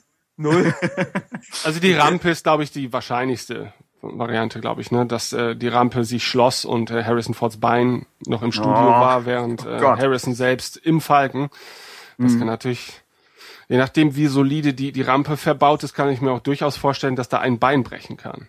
Mhm. Und ich meine, gut, ich denke auch nicht, dass sich der Zustand im Laufe der Tage verschlimmert haben wird. Das wird wahrscheinlich einfach nur äh, die Konkretisierung des Nachrichtengehalts gewesen sein, ne? dass man einfach Ja. allein aus, aus PR-Gründen wahrscheinlich nicht direkt sagt, okay, sein Bein ist gebrochen und er wird wahrscheinlich Monate ausfallen, sondern dass man erstmal versucht, irgendwie sich einen Kopf macht, was weiß ich, Brainstorming, wie können wir den, die Dramatik dieser Nachricht möglichst gering halten, ja, ähm, und vielleicht wäre man ja nach zwei Tagen einfach so weit gekommen, ja, hey, Harrison Fords Bein ist gebrochen, aber es ist alles gar nicht so schlimm, weil der Dreh verläuft so oder so nach Plan und das, was er machen soll, kann er weiterhin machen, ne? ähm, hätte man auch jetzt nach wie vor, sage ich mal, zumindest verlautbaren können, um, um die Stimmung etwas wieder zu beruhigen. Ja, aber da man ja, Ja, bislang ja. sehr offen und ehrlich mit den Fans umgegangen ist, ist man, glaube ich, in diesem Fall dann auch eher dazu verpflichtet gewesen, moralisch, ähm, naja, ganz offen zu sagen, okay, das ist wirklich nicht gut. Und wir haben hier echt ein bisschen jetzt ein Problem und mal gucken, was wir damit jetzt anfangen können. Wobei von offizieller Seite ja hauptsächlich eher Bekundungen kamen, wir bleiben auf, auf Zeitplan. Aber ja, keine, keine wirklich exakte Ankündigung. Vielleicht, weil man auch einfach medizinisch noch nicht mehr weiß. Und man will natürlich keine, keine schlechte Nachricht überbringen.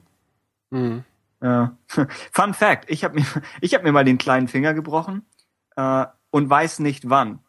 Und war in dieser seltsamen Situation, wo ich nicht mal wusste, dass er gebrochen war. Und dann saß ich da beim Arzt und ich, der Arzt hat mir nicht geglaubt, dass ich das nicht gemerkt habe. Und ich habe ihm nicht geglaubt, dass der Finger gebrochen sein soll.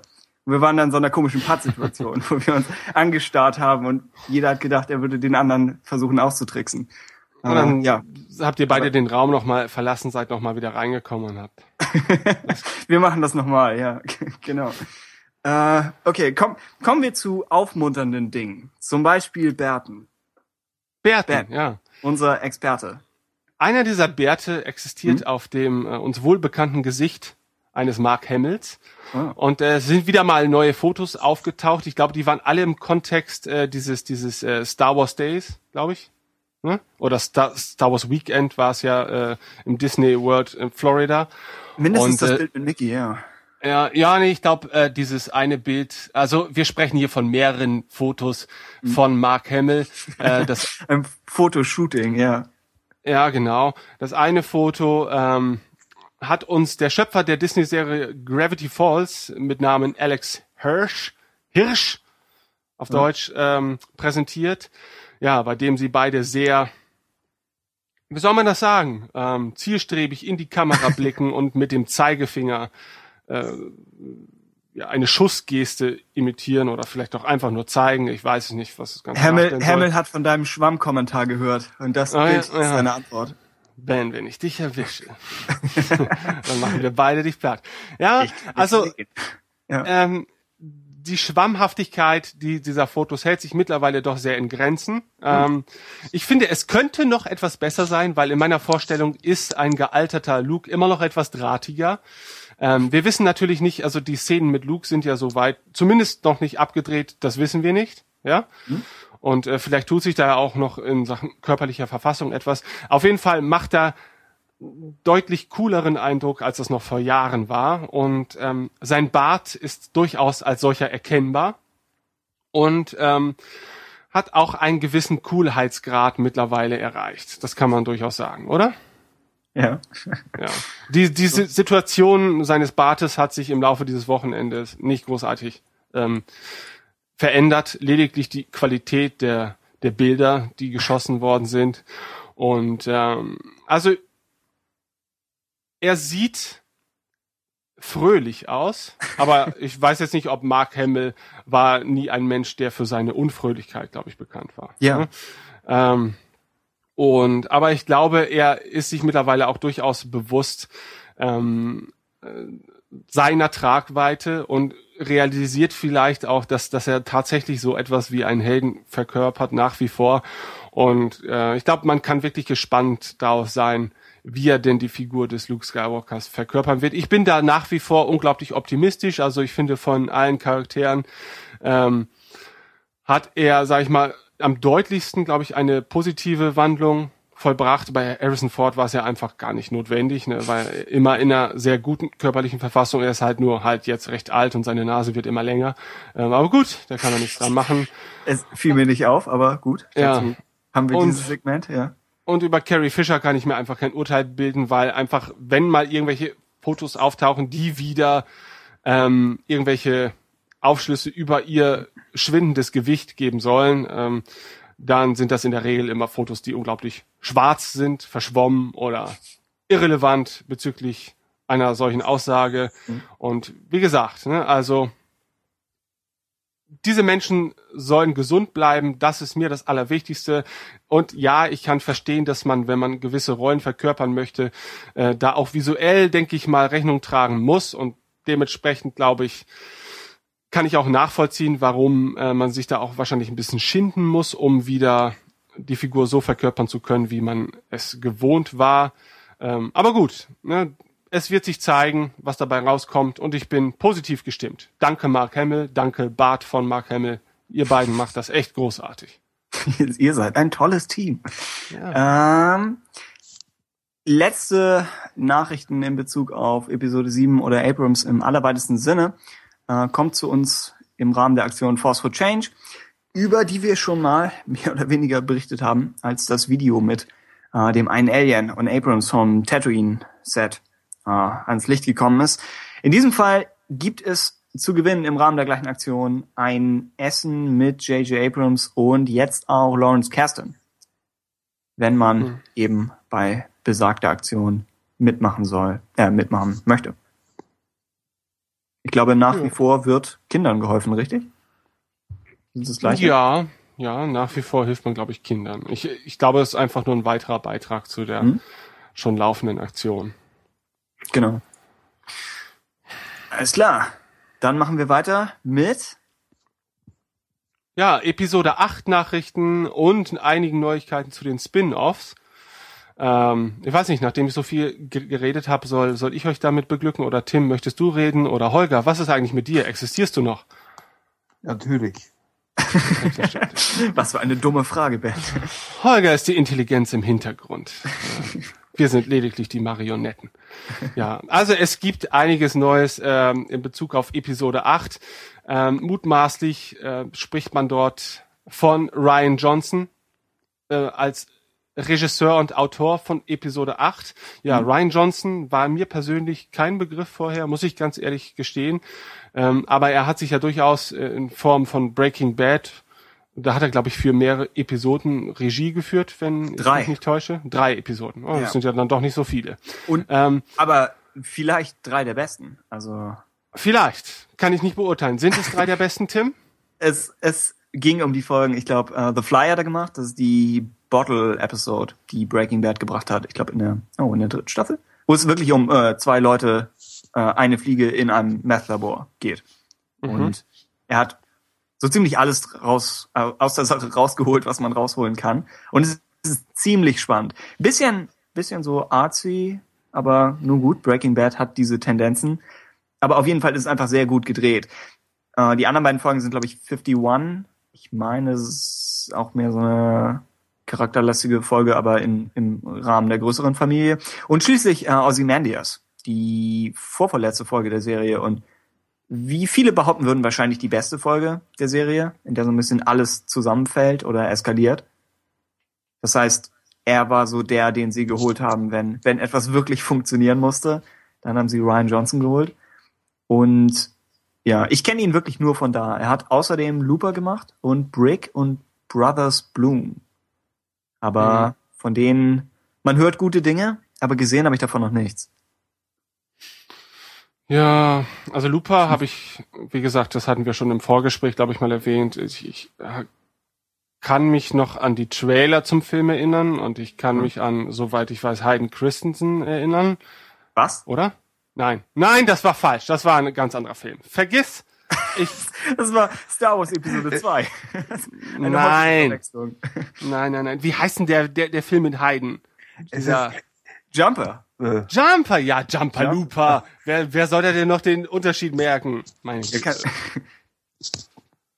Stimmt, Looper war ja erst äh, von, von letztem Jahr oder vorletztem Jahr oder so, ist noch gar nicht so lange ist her, oder? Recht, recht neu mit Joseph Gordon-Lewitt. Und ja, Bruce Willis. und- Ach so, ja, gut. Ich habe ihn dann tatsächlich doch nicht gesehen. Tja, Schande über mein Haupt. Ich kann mir kein Urteil bilden. Okay. Ja, ich weiß nicht, wer Jumper gemacht hat, aber der, Film hat keinen so irrsinnigen Ruf. Aber Looper steht in, in sehr guten. Äh, Holger, hattest du ihn gesehen? Ja, Looper war sehr gut. Ah ja. Und wenn du ihn, also Ryan Johnson, als Star Wars Regisseur einsch- einschätzen würdest, gute Idee? Ja, ich, ich denke, er kann es. Okay. Aber ich glaube, ähm, Deutlich. was wir zumindest festhalten können, ich glaube, das wurde bislang noch nicht so offen kommuniziert, ist, dass J.J. Abrams ähm, wohl lediglich den Auftrag, äh, den, den, den Auftakt der Sequels quasi Ja. leiten wird und halt eben letztendlich dann andere Personalien Hand anlegen dürfen. Und ich bin der Meinung, das wurde vorher gar nicht so richtig kommuniziert. Also ich hatte zumindest den Eindruck, okay, J.J. Abrams ist der Sequel-Mensch und das wird er dann wahrscheinlich auch bleiben. Ähm, und äh, so wird er die, die, die zwei der größten Franchises, ja, die beide, sag ich mal, äh, durchaus Bedarf an, an Pflege hatten, unter seinen Fittichen haben. Aber das sieht jetzt wohl nicht mehr so aus. Also, Ich meine, Abrams hat ja nun auch, äh, er kommt ja eigentlich aus der Richtung Fernsehen und hat ja auch da immer noch Verbindungen und äh, Eisen im Feuer. Und man hätte gedacht, dass, dass er der Mann für das Franchise ist. So wie es, glaube ich, ich glaube, er hatte diese Pläne so ein bisschen auch für Star Trek, aber dann gab es rechtlichen, äh, rechtlichen Ärger, weil ich glaube, die, die Fernsehrechte für Star Trek liegen, glaube ich, woanders als die Filmrechte.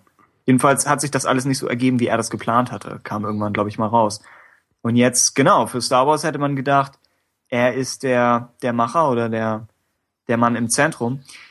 Ich, ja, es gab einige, einige haben es verglichen mit, einige haben gesagt, vielleicht ist Abrams der George Lucas der gesamten Sache und Ryan Johnson entspricht praktisch Irvin Kershner. Dass man zuerst den klassischen Blockbuster Familienfilmregisseur holt und dann sagt, jetzt gehe ich in die Charakterregisseur-Schiene. Und das fand ich als, als Ansatz ganz nett. Interessant auch in dem Fall, dass äh, Ryan Johnson nicht nur Regie für, sondern auch das Drehbuch schreibt und angeblich sogar ein erstes Treatment für Episode 9. Das heißt, vielleicht wird er sogar langfristiger involviert sein als Abrams. Wobei ich immer noch denke, dass Abrams 8 und 9 produzieren wird. Ich glaube, er produziert den nächsten Star Trek, oder? Selbst wenn er ihn nicht selbst macht. Ja, ich glaube, auf, äh, in der Rolle des Produzenten ist er nach wie vor da involviert. Genau. Ähm, ja, also ich sehe das auch noch optimistisch. Ich denke, man wird sich ja nicht ohne Grund, sag ich mal, für diese Person entschieden haben. Und äh, sollte das stimmen mit dem Treatment für Episode 9, ist man ja anscheinend mehr als angetan von seinen Ideen, die er vielleicht Mhm. äh, bislang schon eingebracht hat. Und das stimmt mich auch erstmal positiv. Und es stimmt mich auch eigentlich jetzt positiv, dass man ähm, ja, dass man wechselnde Personalien daran lässt, weil das tut, glaube ich, so einer einem Franchise ähm, wie wie Star Wars, glaube ich, sehr gut. Ne? Und es ist ja nun mal auch so, es kann ja durchaus sein, dass die Richtung, die Abrams einschlägt, vier Leuten vielleicht gar nicht so sehr zusagt und dann dann kann natürlich äh, jemand anderes im Boot, sage ich mal, das Ganze im Ge- Gesamtkontext wieder in ein viel besseres Licht, äh, Licht rücken, weil er einen ganz anderen Ansatzpunkt hat. Ne? Und ähm, wenn man eine Tri Trilogie hat, ne, dann leben die Filme ja auch stückweise voneinander. Ne? Und das bedeutet natürlich, dass eine Episode 7 unter Umständen äh, im Rückblick ganz anders betrachtet werden kann, nachdem man Episode 8 und 9 gesehen hat und dementsprechend auch ganz anders bewertet werden kann. Ja, genau. Und wie gesagt, damals bei den alten Filmen waren es drei unterschiedliche Regisseure. Wobei man ja Lukas nachsagt, dass er dann bei Episode 6 schon recht viel selbst äh, agiert hat. Äh, aber das war halt auch das Finale. Und wahrscheinlich will er dann schon das Ganze lenken. In dem Fall haben wir ja auf jeden Fall Kathleen Kennedy, äh, um bei allen Filmen äh, die, die leitende Hand zu führen. Das heißt, da ist vielleicht eine gewisse Konstante bei. Die Story Group, über die man ja nicht so viel hört im Moment, aber auch die, auch, naja, auch da werden ja wahrscheinlich die Leute rotieren, rein und raus. Aber trotzdem besteht vielleicht da eine Chance, dass man ja so ein bisschen eine Kontinuität hält. Und ich denke, im Fall von Star Wars ist ja auch, speziell für die Kernfilme, wurde ja auch schon einfach ein Stil vorgelegt. Das heißt, da gibt es eine, da gibt es etwas, an dem sich ein Regisseur orientieren kann. Ich glaube, jemand kann sich einen George Lucas Film ansehen und ein guter Regisseur kann sagen, okay, dann versuche ich etwas in dieser Richtung zu machen. Es wird nie das sein, was Lucas selbst gemacht hätte, aber ich denke, in, in der Tradition etwas zu drehen sollte machbar sein, ohne dass am Ende das Franchise so ein bisschen auseinanderfliegt. Und ohne, dass es dabei zu generisch wirkt. Das ist irgendwie so mein Problem mit den Marvel-Filmen, also einfach optisch, dass sie keine besondere Handschrift haben, visuell. Während ich denke, bei Star Wars ist diese Handschrift schon vorhanden. Das heißt, es muss machbar sein für andere Handwerker in der Richtung weiterzuschreiben. Tja. Äh, wir sollten erwähnen, es gibt weiterhin oder es gibt bis heute äh, noch keine Bestätigung von Disney oder Lucasfilm für Johnson, aber immer mehr, die drüber berichten und hoffentlich nicht die Nachricht nur einfach wiederholen. Und Johnson selbst hat auch auf Twitter entsprechende äh, Dinge von sich gegeben, die erwarten lassen, dass er dabei ist. Andernfalls wäre es schon arg seltsam. Ist ein bisschen komisch, dass wir noch keine offizielle Bestätigung haben. Aber naja, Ja, gut, das hat ja manchmal aber auch rechtliche Hintergründe, ne? Vielleicht Stimmt. irgendwie vertragsrechtlich oder so, dass bestimmte Dinge einfach noch nicht offiziell verkündet werden dürfen, weil dann noch irgendwelche Klauseln oder so offen sind und das kann halt eben vieles bedeuten. ne, Also. Und sicherlich gibt's ja auch einfach einen Terminkalender, an dem bestimmte Dinge öffentlich bekannt gegeben werden. Und vielleicht haben Ja. wir den einfach noch nicht erreicht. Ja, mit Sicherheit. Ne? Also die, da wird so eine PR-Dateline wahrscheinlich abgearbeitet. Und ähm, damit man dann durch, natürlich kontinuierlich Neuigkeiten zu verkünden hat, auch um das Interesse aufrechtzuerhalten, ähm, denke ich, wie gesagt, also da die Zeit wird die Wahrheit bringen, aber ich denke, man kann zumindest schon optimistisch in die Zukunft blicken, dass sehr viel Wahrheit in diesem Gerücht steckt. Ja. Eine andere Sache wurde offiziell bestätigt, wenn ich nicht schwer irre. Nämlich, dass ein gewisser Herr Josh Trank einen Star Wars Film dreht. Er Oh ist ja. seines Zeichens der gleiche, der auch Chronicle gemacht hat. Ein, ein weiterer Film, den ich nicht gesehen habe. Nach allem, was ich weiß, ist es Found Footage mit Teenagern mit Superkräften.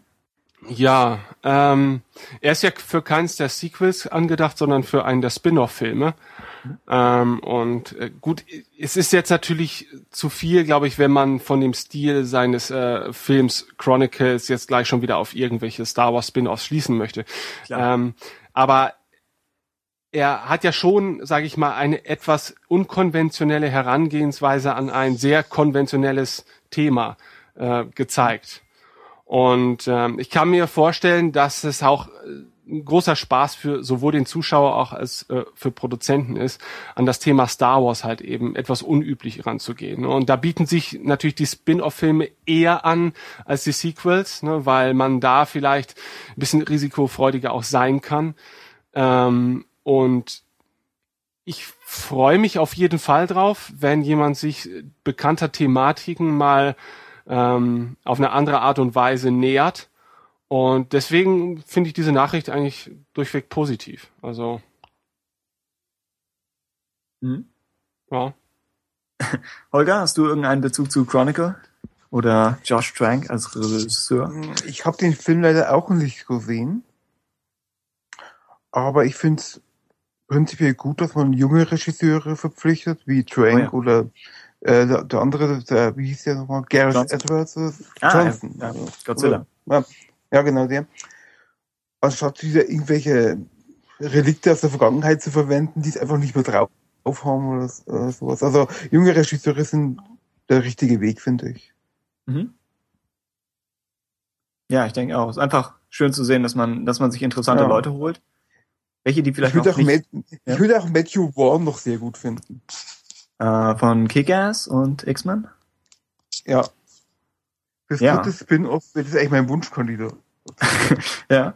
Für, für Spin-offs oder auch für Hauptkernfilme? Äh, vielleicht auch für, für Hauptfilme, ja. Ja. Der Mann ist, hat, hat die Fähigkeiten eigentlich, um, um diese effekthaltigen Filme gut zu inszenieren, ohne dass es zu steril aussieht. Ja. Ja. Und, ich denke auch, Trank kann das auch. Aber ich müsste mir mal Chronicle anschauen. Ich habe nicht leider noch nicht gesehen. Ja. Ja, mir ist auch vorbeigegangen. Ähm, ich glaube, den generell finde ich, sind das alles gute Nachrichten. Und ich finde, Ryan Johnson ist die, auch ohne dass ich Looper gesehen habe, aber allein basierend auf Breaking Bad, finde ich, ist die, die beste Nachricht in der ganzen Weile.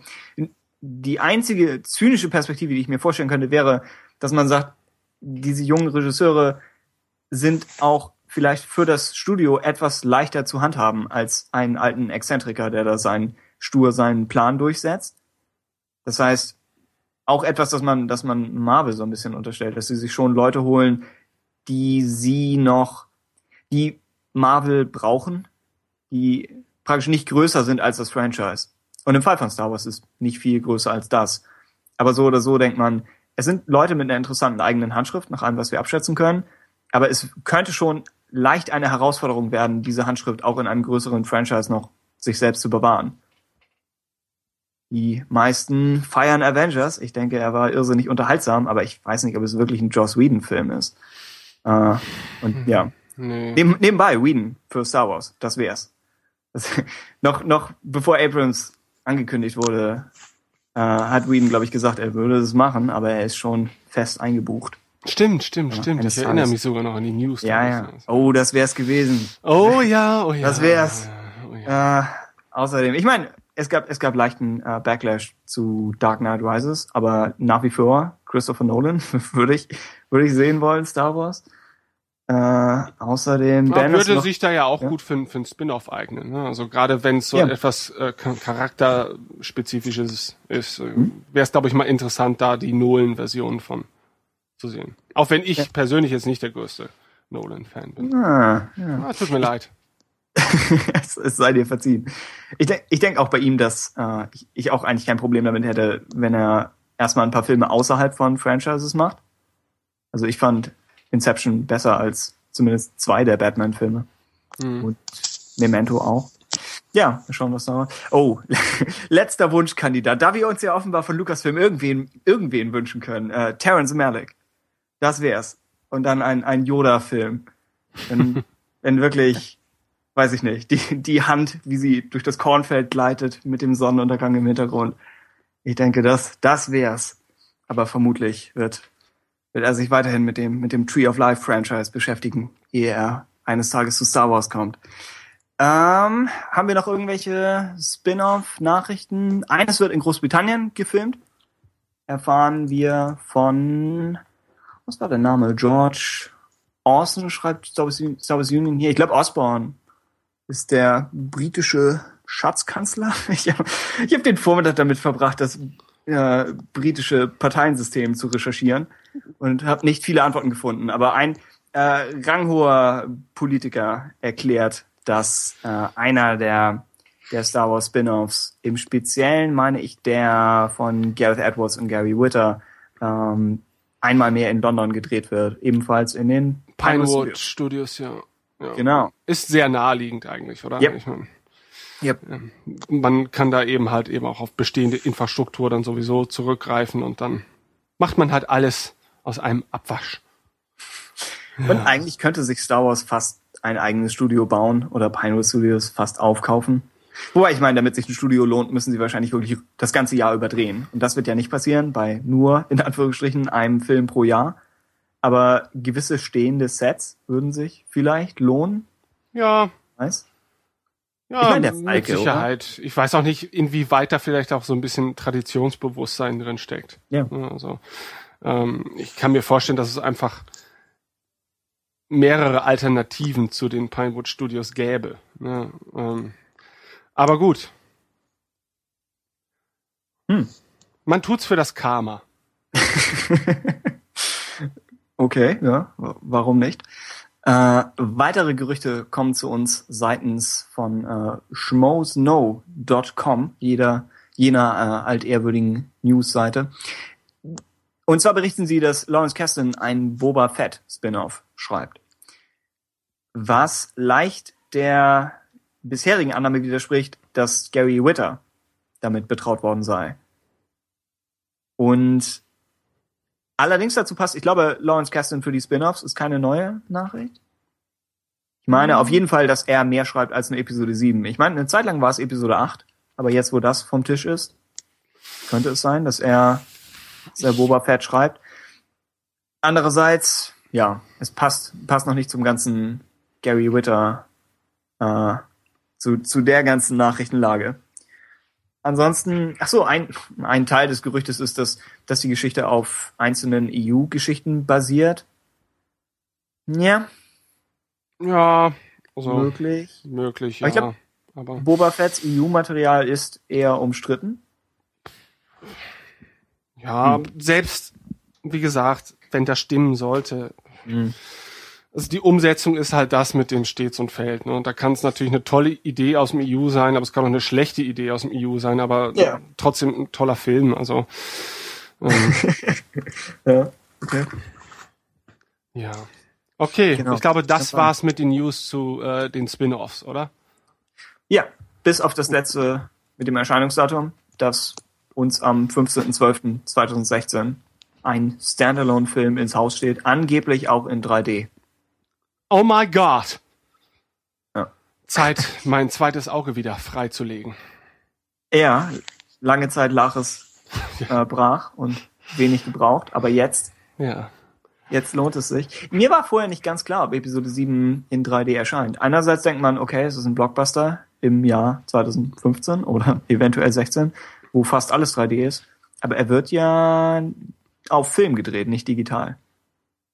Also Ja, nun, das hat noch keinen davon abgehalten. Ne? Also, Nein, nein, man, man kann, aber er wird auf jeden Fall nicht in 3D gedreht, meine ich. Nee, Ja. Na gut, okay. Das waren die Spin-offs. alles klar. Aber nicht nur auf den Kinoleinwänden werden wir Star Wars äh, in der Zukunft erleben können, sondern auch auf dem Fernsehbildschirm. Und äh, ja, in Bezug zu Star Wars TV-Serien gibt es einige Neuigkeiten. Zumindest hat Tim davon einige in seinem Beutel mitgebracht. Tim, Ja. erzähl doch mal Neues. aus dem TV-Beutel.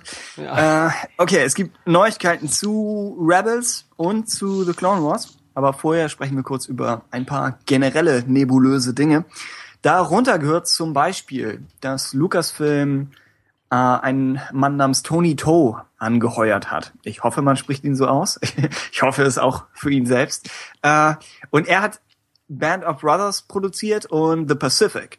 Also Hm. die beiden Prestige, Kriegsdramen, Miniserien, die, glaube ich, beide auf HBO liefen im Ja. Original, wenn ich nicht Ja. schwer irre. Produziert Wobei ich äh, Ja. The Pacific durchaus für überbewertet halte. Ah. Ich kenne nur das Intro von Pacific mit diesem mit diesen Kreidezeichnungen oder Mhm. Der dem dem Schwarz auf Weiß. Intro fand ich ganz gut, trotz der immens patriotischen Musik. Äh, aber zumindest haben sie ja beide einen generell guten Ruf, Mhm. wenn auch nicht zwangsläufig bei dir. Und Ja, genau. aber Moment, Moment. Oh. Band of Brothers finde ich fantastisch, herausragend. Oha. Und ich in, interessiere mich für Krieg und Kriegsfilme eigentlich überhaupt nicht, aber Mhm. die Serie ist wirklich grandios. Ja, Band of Brothers war herausragend. Oh, okay. Dann soll ich das Ja, eventuell. wirklich. The Pacific kommt nicht ganz ran, aber auch, auch sehenswert. Wenn ich mir vorstelle, so, so eine äh, Sturmtruppenserie im Stile von Band of Brothers oder so, das wäre das wäre fast das höchste der Gefühle, was man an Sturmtruppenserien so erwarten könnte. ja. Ja. Nun denn, vielleicht ist, ist dieser Wunschtraum ein Stück näher gerückt, denn er ist äh, von Lucasfilm angeheuert worden und zwar als Produktions- und Entwicklungsleiter beauftragt für, äh, mit allen Real- und Trickproduktionen von Lucasfilm. Und dazu gehören laut Variety aktuell die sechs neuen Filme, also wahrscheinlich die drei Hauptfilme und drei Spin-offs erstmal Mhm. äh, sowie mehrere Fernsehprojekte. Mehrere. Das eine, das wir davon kennen, ist Rebels. Und die Tours se- sei dahingestellt. äh, aber wir gehen davon aus, es kommen weitere Projekte. Nicht zwangsläufig Star Wars, aber Lucasfilm ist hauptsächlich das. Und ich hatte vorher nicht so wirklich, selbst bei der, bei der Realserie, ich hatte nicht wirklich über eine Star Wars Miniserie nachgedacht. Auch wenn das eigentlich fast schon die optimale Lösung sein könnte. Mhm. Lukas selbst meinte ja immer, das Problem ist häufig auch einfach eins des Budgets oder einfach des Aufwands, der in jede einzelne Folge gehen müsste. Und ich denke, bei einer Miniserie, die vielleicht sechs Folgen hätte, ich weiß nicht, wie viel hat Band of Brothers? Mm, nee, es sind glaube ich 10, 11. Zehn? Oha, also damals war es eine Miniserie, heute ist es eine ganz normale Staffel. Aber ja, auf jeden Fall ist es machbarer als das ganz klassische äh, Modell von irgendwie 22 Folgen im Jahr. Und natürlich ist damit immer noch nichts sicher, aber gibt es genau neben, neben dem Sturmtruppen-Ding, gibt es irgendwelche äh, dramatischen, mehr oder weniger anspruchsvollen, düsteren Star Wars-Serien, die ihr sehen wollt? Das ist eine sehr leitende Frage.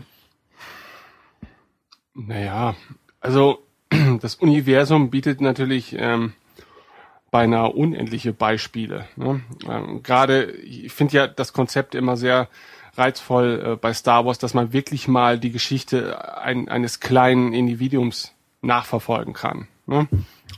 Und da bieten sich natürlich neben der Sturmtruppengeschichte auch natürlich äh, eine Geschichte auf der Gegenseite, also der Rebellenfraktion an oder vielleicht auch die Geschichte eines Feuchtfarmers auf Tatooine, Ah, der unter ähm, der Sklaverei der Hutten zu leiden hat oder so. Also ich, das Doofe ist natürlich im Prinzip, darf man sich natürlich nicht in absoluter Willkür jetzt hier ausüben, weil ähm, da muss man sich wieder die Frage stellen, warum trägt es dann noch den Namen Star Wars? Ne? Selbst wenn es eine Geschichte natürlich ist, die denkbar wäre im Star Wars Universum, ähm, glaube ich, stellt man gewisse Ansprüche an dieses Franchise und dementsprechend auch an Geschichten in diesem Franchise. Ne, weil eine, die Geschichte eines Feuchtfarmers auf Tatooine, ähm, die lediglich auf diesem Planeten stattfindet, hätte dann unter Umständen auch in der Realwelt existieren können und äh, völlig ohne Bezug zu Star Wars. Ne, Also mhm. schwierig. Hm. Was könnt ihr euch da Holger, vorstellen? was? Ja, Holger, irgendwelche Wunschserien von dir? Oh, Fernsehserien. Ist immer noch das Thema, mit dem ich mich eigentlich am schwersten auseinandersetzen kann. Es wäre vielleicht mit einem kann, Schritt ich, im Film. ich kann es mir sehr schlecht vorstellen, äh, wirklich eine, eine Star Wars Serie zu produzieren, die über mehrere Jahre läuft und f- vielleicht das Thema Alte Republik oder Hm? das wäre mal völlig un unverbraucht und kommt sich nicht mit den, mit den Filmen in die Quere und so weiter. Stimmt. Vielleicht oder auch Kopfgeldjäger-Serie oder irgendwas in der Art. Ja. Ja, ja, ja. A-Team im Weltraum oder sowas. Ich Okay. glaube, von den bekannten, von den bekannten Charakteren würde sich vielleicht die Vorgeschichte von Han Solo einigermaßen eignen. Nicht, dass ich es unbedingt sehen möchte, aber ich kann mir vorstellen, es könnte funktionieren. Es, ja, und dieses Ganze mit äh, jede Woche ein neues Abenteuer. Ja. Wobei eine Miniserie vielleicht nicht ganz so sehr davon abhängt, dass sie auch einfach ein großes für irgendwie dann sechs oder zehn Folgen erzählen könnte. Aber stimmt, wenn man etwas haben will, das wirklich äh, als ganz klassische Fernsehserie funktioniert, wäre das eine Idee. Ich habe noch überlegt, wo das Ganze laufen würde. Denn im Zusammenhang mit Disney steht natürlich ABC, aber das sind nun nicht eben die Leute, die sowas wie Band of Brothers, so wie ich sie einschätze, äh, senden würden. Also selbst wenn sie es rein finanziell produzieren könnten ist es natürlich ein bisschen was anderes. Und ja, mal schauen. Ich glaube, Agents of Shield läuft auf ABC, oder? Hm. In den USA. Ja, ich glaube schon. Weil Marvel ist ja, auch wenn wir vielleicht den, den Marvel und Star Wars Vergleich heute schon einmal zu oft bemüht haben, aber Marvel ist ja den Weg gegangen, dass sie gesagt haben, wir machen eine klassische lange Serie, äh, Case of the Week oder Monster of the Week und das Ganze mit wechselndem Erfolg, äh, kritisch und kommerziell gesehen. Und ich hätte echt kein Problem damit, wenn Star Wars mehr in die, in die Miniserien-Richtung geht. Alte Republik wäre cool. Kann sein, dass sie sich sehr von den Prequels wegbewegen. Dass sie da schon wieder eher in Richtung, weiß ich nicht, X-Wing Pilotenstaffel schauen würden, auch wenn wir das auch vielleicht einmal zu oft schon erwähnt haben. Ähm, ja, kann sein, dass sie auch da irgendwie einen Austausch zwischen der, äh, zwischen einer Serie und den laufenden Filmen haben möchten. Hätte natürlich was für sich, wobei das Universum groß genug ist, um genau das eben nicht zu machen. Tja, zum Thema Realserien haben wir nachträglich News, äh, die ausgegraben wurden oder freigelegt von einem der damaligen Autoren der Live-Action-Serie. Der Name ist Steven Scayer, falls ich ihn in Ansätzen richtig ausspreche. Und er ja, war, gehörte zu den Autoren der Realserie. Und die haben ja damals, glaube ich, sehr viele Drehbücher geschrieben, nach allem, was man so sagt. Aber es ist eben nichts daraus geworden, weil es sich nicht umsetzen ließ. Und es waren, glaube ich, Drehbücher für irgendwie mehrere Staffeln. Und Scayer erzählt, dass die, äh, die Realserie unter anderem gezeigt hätte, wie Han Solo und Chewbacca sich kennengelernt hätten, äh, wie Lando den Falken an Han verliert und, und offenbar äh, hätte man Boba Fett im Einsatz mit seinem Raketenrucksack gesehen. Das, was dann ja der erste erfolgreiche Einsatz eines Raketenrucksacks im Star Wars äh, Kinofilmbereich wäre oder Live-Action-Bereich. Das heißt, auch das hätte vielleicht äh, seinem Ruf ganz gut getan. Ich, mich hat das ziemlich, also ich glaube ihm das, weil warum sollte er? Naja, okay, aber ich glaube ihm das. Äh, nur gleichzeitig finde ich es etwas seltsam, weil es so ein bisschen dem widerspricht, was wir bisher zu der Serie gehört haben. Dass es etwas erwachsener und düsterer angelegt ist. Nicht, dass ich die zwei Worte jetzt irgendwie gleichbedeutend verwenden möchte, aber ein bisschen mehr wurde es ja nun von Lukas präsentiert als Sopranos meets Star Wars oder äh, als eine Serie, die sich mit der Unterwelt beschäftigt und teilweise, glaube ich, sogar Underworld hieß. Und dann trotzdem wieder in Richtung Han und Chewie und Lando und Falke zu gehen, ist nicht so ganz das, was ich erwartet hätte. Vor allem, weil man dann automatisch Recasts in Kauf hätte nehmen müssen, mit denen George Lucas also offenbar klarkam. So gesehen ist es als Detail interessant, aber ich weiß nicht, ob ja, das heißt, die, die Live-Action-Serie wäre sie in dieser Form erschienen, hätte sie sehr viel Ballast mit reingenommen, anstatt einfach neu zu starten mit neuen Figuren auf äh, oder tief in den, in den Abgründen von Coruscant. Ich weiß nicht, was ich mehr gesehen hätte oder ja, lieber gesehen hätte. Naja, jedenfalls existieren diese Drehbücher nach wie vor. Äh, Tja, die Frage wäre, ob irgendjemand was damit machen möchte. Selbst wenn sie sich produzieren lassen, müsste man immer noch einen Sender finden, der das macht. Und das könnte etwas, etwas schwierig werden. Hm. Hm. Meinung von eurer Seite? Ich meine, ist eh technisch gesehen Schnee von gestern, aber Holger? ne? Ja, Ja. die Realserie wird irgendwann kommen, nehme ich an. Mhm. In, ja, na, nach den Sequels, schätze ich. Ansonsten hätte man mit, mit, mit Rebels, Sequels und Spin-offs einfach zu viel Material auf einmal. Stimmt. Ob, ob dann die, die, diese einst angedachte Serie noch realisiert wird, ist offen, aber vielleicht übernimmt man das, das Konzept, das Szenario oder einzelne Elemente. Auf jeden Fall, es wird eine kommen, schätze ich. Mhm. Und zumindest zu Lukas Zeiten hat man ja eigentlich nichts weggeworfen, sondern alles noch irgendwie verwendet. Dann hatten wir neulich gehört, dass Ron Moore auch mit dran geschrieben hat an den Drehbüchern. Also wäre es wirklich schade, das nun gar nicht zu sehen. Aber ja. Andererseits ist alles auch noch alter Kanon. Theoretisch könnte es sein, dass es sogar EU-Material mit einbezogen hat. Das heißt, vielleicht hat sich das mit dem Disney-Kauf jetzt auch nochmal alles gedreht. Etwas schwer zu sagen. Wir machen weiter mit Rebels. Und zwar gab es einen neuen Trailer, äh, in dem ganz kurz als Hologramm Obi-Wan Kenobi zu sehen ist. Und während wir ja vorher schon spekuliert haben, naja, eigentlich gesehen haben anhand einer Actionfigur, dass Obi-Wan in irgendeiner Form bei Rebels involviert sein wird, haben wir jetzt auch gesehen, ähm, es wird in, in holographischer Funktion auftreten. Und die Spekulation im Moment, es ist Französisch, ich weiß nicht, was er sagt. Eine, spricht irgendjemand von euch Französisch und hat es noch in Erinnerung? Gebrochen, aber ich weiß es nicht. Nee. Okay. Ich glaube, die Star Wars Union Übersetzung wäre ein klassisches Möge die Macht mit dir sein. Aber das hätte ich auch geraten, als jemand, der kein Französisch spricht. Ich hätte einfach mal vermutet. Äh, jedenfalls könnte es sein, dass es aus der Szene stammt, in der, oder aus, ja, aus der Szene stammt, in der äh, Obi-Wan versucht, die in der Galaxis verstreuten Jedi zu warnen. Das heißt, es ist einfach das Hologramm, das an alle rausgeht und das Kanan dementsprechend bekommen hätte nehme ich an, wenn er rechtzeitig seine, seine Updates checkt. Generell heißt es, dass Obi-Wan Kenobi einmal mehr gesprochen wird von James Arnold Taylor, der die Rolle auch schon in Clone Wars gespielt hat. Und da man ihn als Actionfigur, als alten Mann sieht, würden wir davon ausgehen, dass er auch später in der Serie noch eine Rolle spielt. Auch wenn es im Pilotfilm vielleicht nur, naja, nur äh, als Holo-Form ist. Was ja eigentlich auch der Klassiker ist, um irgendwie ein neues Ensemble vorzustellen. Du willst den Fokus schon auf die neuen Leute legen, aber vielleicht nochmal betonen, hey, die Kinocharaktere könnten jeden Moment auftauchen.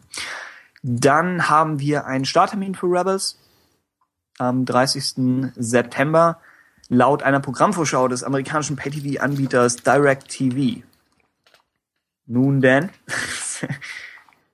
ich weiß nicht, wie das jetzt wieder mit, mit äh, Cartoon Network und äh, beziehungsweise Disney hier XD. Disney, und, Disney Channel, Disney, Disney XD zusammenhängt. Nach wie vor soll das Ganze so ablaufen, dass das einstündige Rebels Event, was ursprünglich im Sommer passiert wäre, das wird jetzt im Herbst kommen, aber dann vermutlich relativ zeitnah gefolgt von der eigentlichen Serie auf Disney XD. Und ja, es wird wahrscheinlich kommen irgendwann zwischen Oktober und September. Äh, eine ausgiebige Vorschau auf Rebels erwarten wir, wie Star Wars Union berichtet, äh, am 4. August im Zusammenhang mit einem Star Wars Themenabend, äh, der sich wiederum mit Phineas und Ferb beschäftigt. Das ist, glaube ich, auch so eine Cartoonserie. Ich habe mir den Trailer dazu angesehen, aber es wirkt nicht wie etwas, das man unbedingt gucken muss. Aber offenbar erfahren wir mehr zu Rebels. Und schließlich und endlich haben wir einen Stapel kleinerer Gerüchte zur Sache. Äh, dazu gehört, das fand ich fast noch das Interessanteste, dass der imperiale Inquisitor, das ist die erste Figur, die wir gesehen haben aus der Serie, von Jason Isaacs gesprochen wird. Den wir vielleicht gesehen haben, vielleicht in Erinnerung haben als Lucius Malfoy in Harry Potter. Also schon ein namhafter Schauspieler. Ich hatte ihn als Voice Actor noch gar nicht auf dem Zettel, aber angenommen, dass es war, habt ihr dazu irgendwelche emotionalen Reaktionen? Er verfügt über eine Stimme, das wissen wir nun. Definitiv. Fakt. Ja, okay, okay. Ja, man könnte. Immer wenn sie jemanden großen holen, überlegt man natürlich, ja, soll er die Figur auch irgendwann anders mal spielen. Aber ich denke, von seinem eigenen Erscheinungsbild her hat er einfach nicht so viele Überschneidungen mit dem Inquisitor. Also wird es wahrscheinlich rein Voice Acting. Ja, ja. Also er ist ja eher sehr schmächtig, ne? Habe ich ihn zumindest in, in Erinnerung. Also, was heißt Ja, aber das schmächtig? Gesicht ist nicht so schmal, oder? Nein. Oh doch, ich finde schon.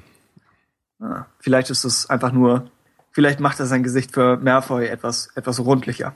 Vielleicht ist das Ja, weiß seine Eigenschaft als Schauspieler. nicht. Ja, Kann natürlich sein. Hm. Außerdem ist die Rede von einem. Achso, Holger, wir wollten dich nicht übergehen. Jason Isaacs, hast du da irgendeinen Bezug zu? Ja. ich kenne ihn als Schauspieler, aber ansonsten keine Ahnung. Ja. Wie, wie interessant findest du Rebels im Allgemeinen, wo wir schon mal bei dem Thema sind? Ähm, ich finde es interessant. Es wirkt teilweise etwas kindisch mit, mit der Laserschleuder, die Ezra benutzt und so Ja. weiter. Das äh, hat mich etwas Eine irritiert. zivilisiertere Waffe. Ja, aber das, das Szenario ist interessant. Die Charaktere sind ja wechselhaft, aber es sind paar dabei, die einen interessanten Eindruck machen. Also ich denke, es kann funktionieren. Mhm. Wenn es nicht zu kindisch wird oder zu abgedroschen im Laufe der Jahre, aber ja, Hera macht einen guten Eindruck und, und Chopper auf jeden Fall. Oh, Chopper, ja. Ja, irg Dan ist ja irgendwie- Hera-Fan, aber ich setze, setze auf Chopper. Hera finde ich ein bisschen am interessantesten, aber Chopper, ja, Ja, ist schon. es kann, ein Charakter es kann, es kann im zweiten Charger enden, aber es hat, hat auf jeden Fall was. Möchte ich stark bezweifeln.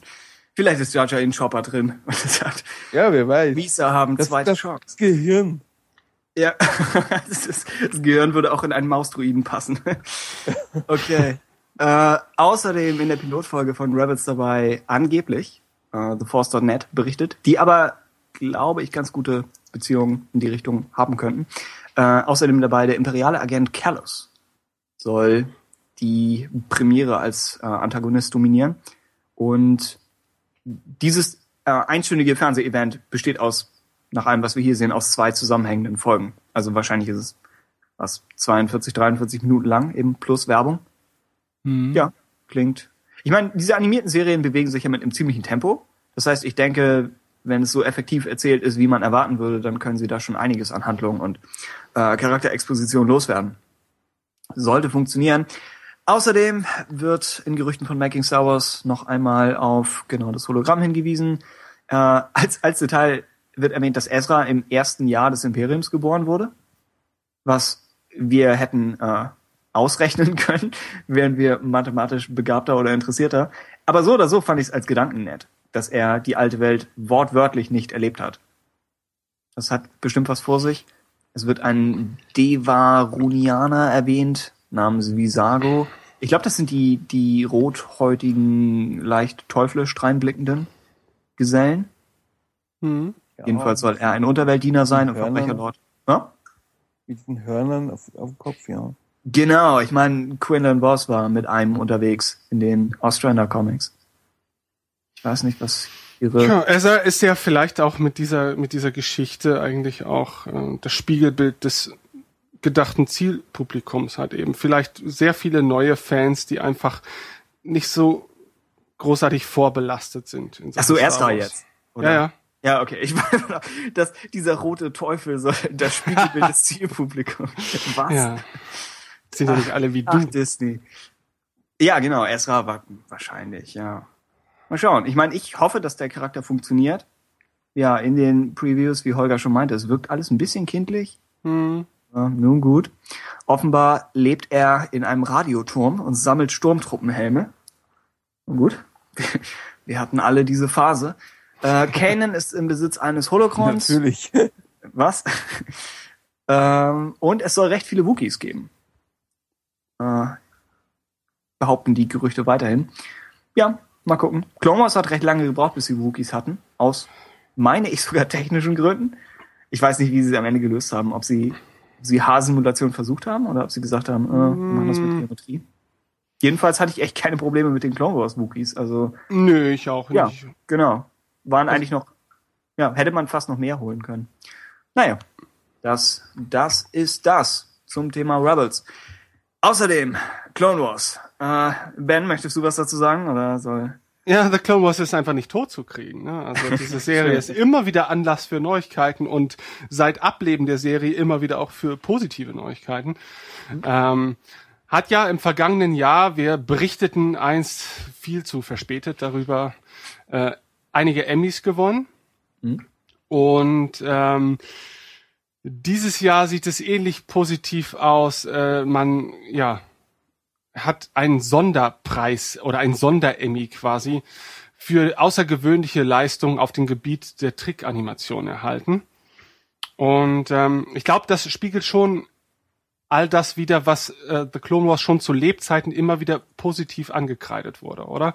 Ähm, ich bin immer der Meinung, die Serie ist grundsätzlich eher ein bisschen zu hart beurteilt worden, aber äh, so der Grundtenor war immer, ja, irgendwie nicht so cool. Aber die Animation, also für so eine Serie ist das schon echt toll. Ne? Und ähm, ich finde es ein bisschen schade, dass es immer wieder darauf reduziert wird, weil ich finde, The Clone Wars ist dann doch ein bisschen mehr als die Summe seiner Teile. Ähm, und hab, ich habe es durchaus ja auch erst im Laufe der Zeit lieben gelernt. Und ich bin der Meinung oder ich habe den Eindruck, immer mehr oder die, die Serie kann immer mehr Fans gewinnen, allein dadurch, dass sie jetzt äh, auf den ganzen Streaming-Diensten auch das erste Mal wirklich in dieser umfassenden Form zur Verfügung steht. Ähm, aber nun gut, ne? also ähm, ich kenne zumindest keine vergleichbar aufwendigen Animationsserien. Allerdings muss ich sagen, ist mein Konsum von Zeichentrickserien im weitesten Sinne auch deutlich zurückgegangen, so in den vergangenen Jahren. Ich bin da nicht mehr so im Bild. Ja, ich auch nicht wirklich. Ja, Äh, auch Holger, nicht. was, was, wie hast du, hast du Clone Wars verfolgt, während es lief? Ja, komplett. Oh, und? Äh, Das hat sich ab der, ab der zweiten Staffel ganz gut entwickelt. Ah, Zum okay. Ende ging der, der, der ging der Klonkriegsthematik ein wenig die Luft aus, aber Mhm. und äh, es fehlte einfach die Konstanz, dass die Folgen mal wirklich mal gleich, gleiche Qualität hatten. Es war mal in einer Folge ist jemand von hinten mit einem Schwert durchbohrt worden und nächste Woche gab es dann diese, diese A-Team-Explosionen, in der jeder sich den Staub abwischt und steht wieder auf. Und dann Ja. diese eher kindischen Episoden, aber es, es, es, es war schon ein guter Ansatz vorhanden. Ja, das ist, glaube ich, das Hauptproblem von Clone Wars. Ne? Das ist, glaube ich, äh, in der ganzen Dauer selbst seine Identität nicht so richtig gefunden Ja, hat. Ne? Also Clone Wars, Clone Wars wusste nie, was es sein will. Eine Serie für Fans, für Jugendliche, für Kinder oder. Ja. Deswegen war man alles und auch irgendwie nichts davon. Mhm. Ja, und das ist sehr, sehr schade, ne? weil es halt eben Ja. in den Teil, Teilbereichen halt sehr äh, große Leistungen vollbringt. Ne? Und Ja. ähm, wer da, sage ich mal, ein bisschen, ein bisschen, ja, wäre man sich da mit sich selber ein bisschen einiger geworden, glaube ich, dann hätte die Serie auch durchaus einen besseren Ruf gehabt. Gut, das Ableben hätte man wahrscheinlich nicht verhindern können, denn das, denke ich mal, ist ja nicht quotentechnisch bedingt gewesen, sondern so oder so mit der Übernahme von Disney halt unausweichlich ähm, gewesen, das so in irgendeiner Art und Weise fortzuführen. Aber wie gesagt, nach wie vor bin ich auch der Meinung halt eben, dass The Clone Wars durchaus geschaut werden sollte, äh, von Fans natürlich so oder so, ähm, aber auch darüber hinaus einiges zu bieten hat. Nur man muss halt eben Durchhaltevermögen besitzen, ne? weil halt eben auch irgendwie sehr viel Murks zwischendrin passiert. Ja, man muss sich eben durch die schlechten Folgen kämpfen, um die guten zu sehen. Mhm. Wie zum Beispiel in der, in der vorletzten Staffel diese, diese furchtbaren Druiden-Episoden. Oh, Moment, in der fünften. ist die fünfte Staffel? Me- Meinst, es gab einmal so eine R2D2 3PO-Duologie, wo sie. Ja, äh, die ging noch, ich meinte, die mit diesen, mit diesem kleinen Gnom. Oh, der Frosch. General. Ja, das ist, Ja. dieses, Ja. dieses kleine Wesen. Das, oh Gott, das war schlimm, das war schlimm. Äh, Ja. Das Stimmt, war ja. schon eine, Fol eine Foltermethode. Ich, ja. Ich, ich muss aufpassen, was ich sage, äh, damit äh, Darth Jorge mir nicht auf die Finger schlägt, aber ja. Sunny Day in the Void fand ich, ja, eine, eine Katastrophe. Ja, ja, genau. Aber naja, auch, auch da denke ich, wollte Clone Wars experimentieren. Also die Folge wurde bestimmt nicht aus einer, aus einer bösen Absicht heraus entwickelt. Es ist nur einfach sehr, ja, einige Konzepte haben gut funktioniert und einige irgendwie nicht. Hm. Schwer zu sagen, aber Ich meine, ja, Emmy-Gewinn. Der zweite in Folge, glaube ich, für Outstanding Special Class. Und bisher hat Clone jedes Mal gewonnen, seit sie ins Daytime-Programm verlegt wurden. In dem Fall war ich noch leicht verwirrt, und wir waren das, glaube ich, letztes Mal auch schon fast, ob äh, auf welche Staffel sich das bezieht. Ob es immer noch die fünfte Staffel ist. Weil eigentlich hat Clone Wars, glaube ich, bei den 40. Daytime Emmys schon für David Tennant gewonnen, der ja auch fünfte Staffel war. Das heißt, ein Jahr später immer noch fünfte Staffel wäre leicht seltsam, selbst wenn es sich auf tatsächliche Jahre bezieht, nicht auf Staffeln. Dann meinte, Aaron meinte aber auch, glaube ich, auf Star Wars Union, dass die Emmy-Nominierung dieses Jahr immer noch äh, unter dem Cartoon Network Label gelaufen wäre, was dann schon für nach wie vor fünfte Staffel spricht. Noch gar nicht mal für Lost Missions, also die sechste. Mhm. Und da könnte uns noch was ins Haus stehen. Wobei ich immer nicht weiß, worunter, worunter Netflix überhaupt, worunter das überhaupt läuft. Aber nun ja. Stichwort, Stichwort Netflix. Letzte Clone Wars News, letzte News in Sachen Fernsehserien. Ähm, Lucasfilm soll gerüchteweise, und es berichtet einmal mehr, makingstarwars.com, äh, gerüchteweise an einer 4K-Version von The Clone Wars arbeiten. Ich bin jetzt kein Experte für sowas. 4K, lesen wir hier, bedeutet äh, 3840 Pixel mal 200, 2160. Ich hätte gedacht, es ist 4096 mal irgendwas, aber offenbar ist es nicht ganz das, aber immer noch absurd hochauflösend und knapp das Vierfache von äh, Full HD, also 1080, was ihr äh, normalerweise auf Blu-rays habt. Und es ist praktisch die, die gleiche Serie, aber in der vierfachen Auflösung soll angeblich produziert werden für Netflix. Netflix bietet momentan äh, Ultra HD, wie sie das nennen, an. Ich denke, auf Blu-ray als Medium hat das Ganze noch nicht so wirklich Einzug gehalten. Sie könnten es theoretisch auf, auf eine Scheibe bringen, aber die Datenmenge dürfte deutlich höher sein. Und offenbar sind wir streaming-technisch soweit. Es ist, Clone Wars in, in 4K ist ein etwas komisches Gerücht. Einerseits würde ich sagen, es hat eine gewisse Glaubhaftigkeit, weil es durchdacht präsentiert wird, dass sie sagen, angenommen, man will die Serie in der höheren Auflösung produzieren, müsste man äh, die Texturen aktualisieren, man müsste, wie sie hier schreiben, in älteren Staffeln sogar das Modeling aktualisieren. Das heißt, ja, wer, wenn es ein erfundenes Gerücht ist, dann wurde es zumindest, oder missverstandenes Gerücht, dann wurde es zumindest mit, mit einigen, es wurde durchdacht erfunden. Aber gleichzeitig denke ich, es ist so ein, so ein irrsinniger Aufwand für eine Serie, auf der momentan nicht mehr äh, der Fokus zu liegen scheint, dass ich mir nicht ganz vorstellen kann, dass Netflix sowas in Auftrag geben würde oder dass äh, Lucasfilm sowas in Auftrag geben würde, sei es nur für ein äh, zukünftiges Blu-ray-Set oder für irgendeine äh, Ultra HD Special Edition. Ich denke einfach, Texturen zu aktualisieren, okay, aber du müsstest alles neu rendern. Die Effekte sind alle optimiert für eine viel niedrigere Auflösung das Modeling anzupassen, würde eigentlich verlangen, erwarte ich mal, dass man auch die, die Animation nochmal aktualisiert. Ich denke, das ist kein, kein Copy-Paste. Und ich mag den Gedanken, aber ja, momentan kann ich mir es noch nicht so ganz vorstellen. Hm. Ja?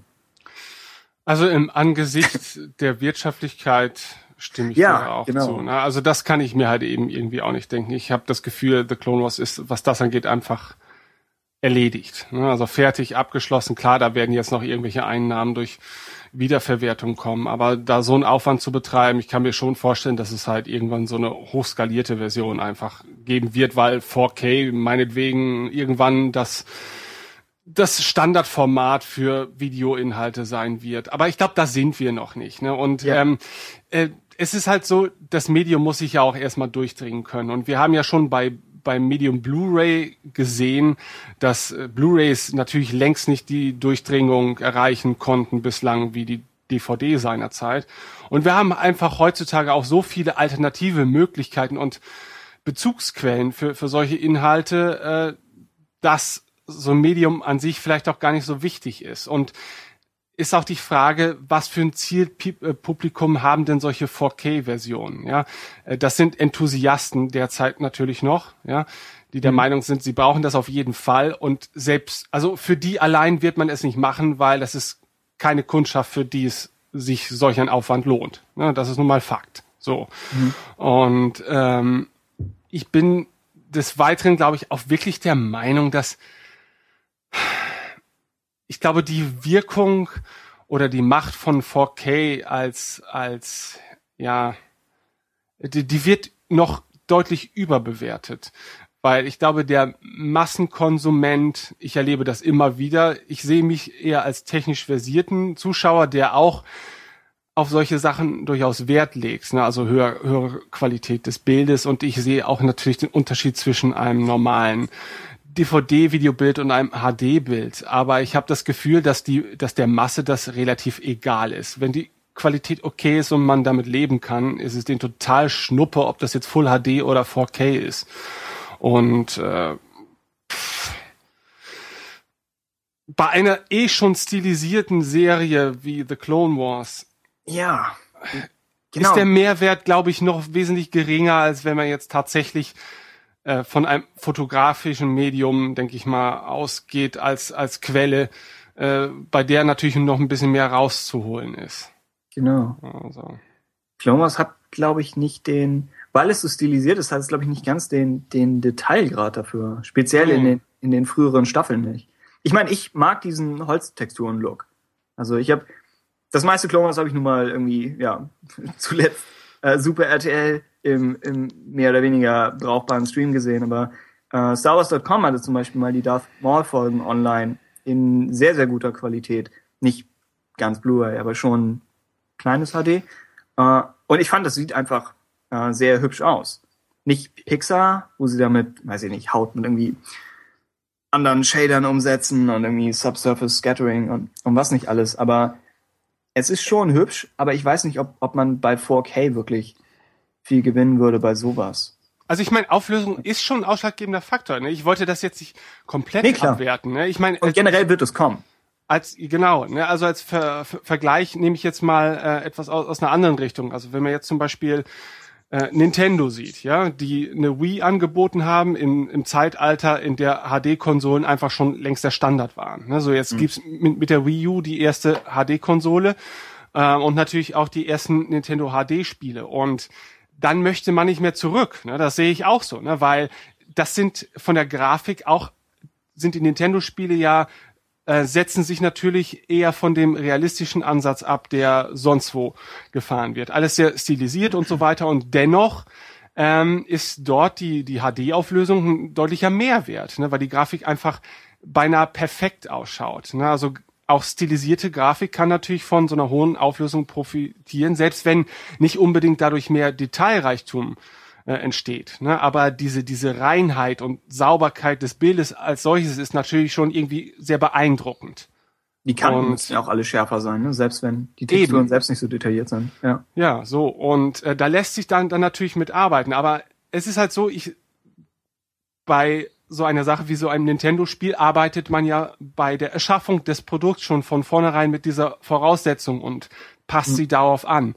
Und ich bin halt der Meinung, nachträgliche Konvertierungen ähm, können natürlich nicht von diesem Vorteil profitieren, sondern man versucht immer nur noch das Beste irgendwie rauszuholen. Ne?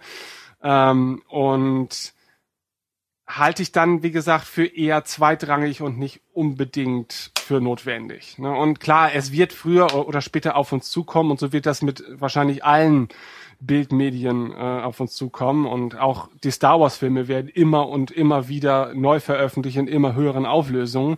Äh, aber Filme profitieren ja nicht zwangsläufig immer nur davon. Ne? Man hat ja schon häufig beim Sprung von normaler Auflösung auf HD gesehen, dass ähm, da halt eben auch sehr viele Makel äh, plötzlich sichtbar werden, die einfach vorher unter dem Schleier der der Unvollkommenheit einfach verloren gegangen sind. Mhm. Also bessere Technik, wie gesagt, hat noch nie einen Film besser gemacht. Ne? Also auch bei den Ho Hobbit-Filmen, ja, allein wie kon kontrovers da zum Beispiel die neue Darstellungstechnik in Form von 48 Frames oder so diskutiert wird. Ne? Und da sprechen wirklich wir ja wirklich nur vom Darstellungsmedium und haben noch kein Wort über den Film selbst äh, verloren, der unglaublich fürchterlich ist. Aber gut. Wow. Okay, gut. Aber das jetzt dazu. Ich glaube, wir halten uns jetzt sehr lange Ja, an ja, dieser klar. kleinen Neuigkeit, die noch nicht mal eine ist, auf. Okay. Ja, kommen wir zu einer weiteren Neuigkeit, die noch nicht wirklich eine ist. Ähm, aber die zumindest all die geneigten Spielerherzen unter euch ansprechen dürfte. Es begab sich äh, vor einiger Zeit, vor einigen Wochen, dass die E3 stattgefunden hat, also diese große äh, Spielemesse in den USA.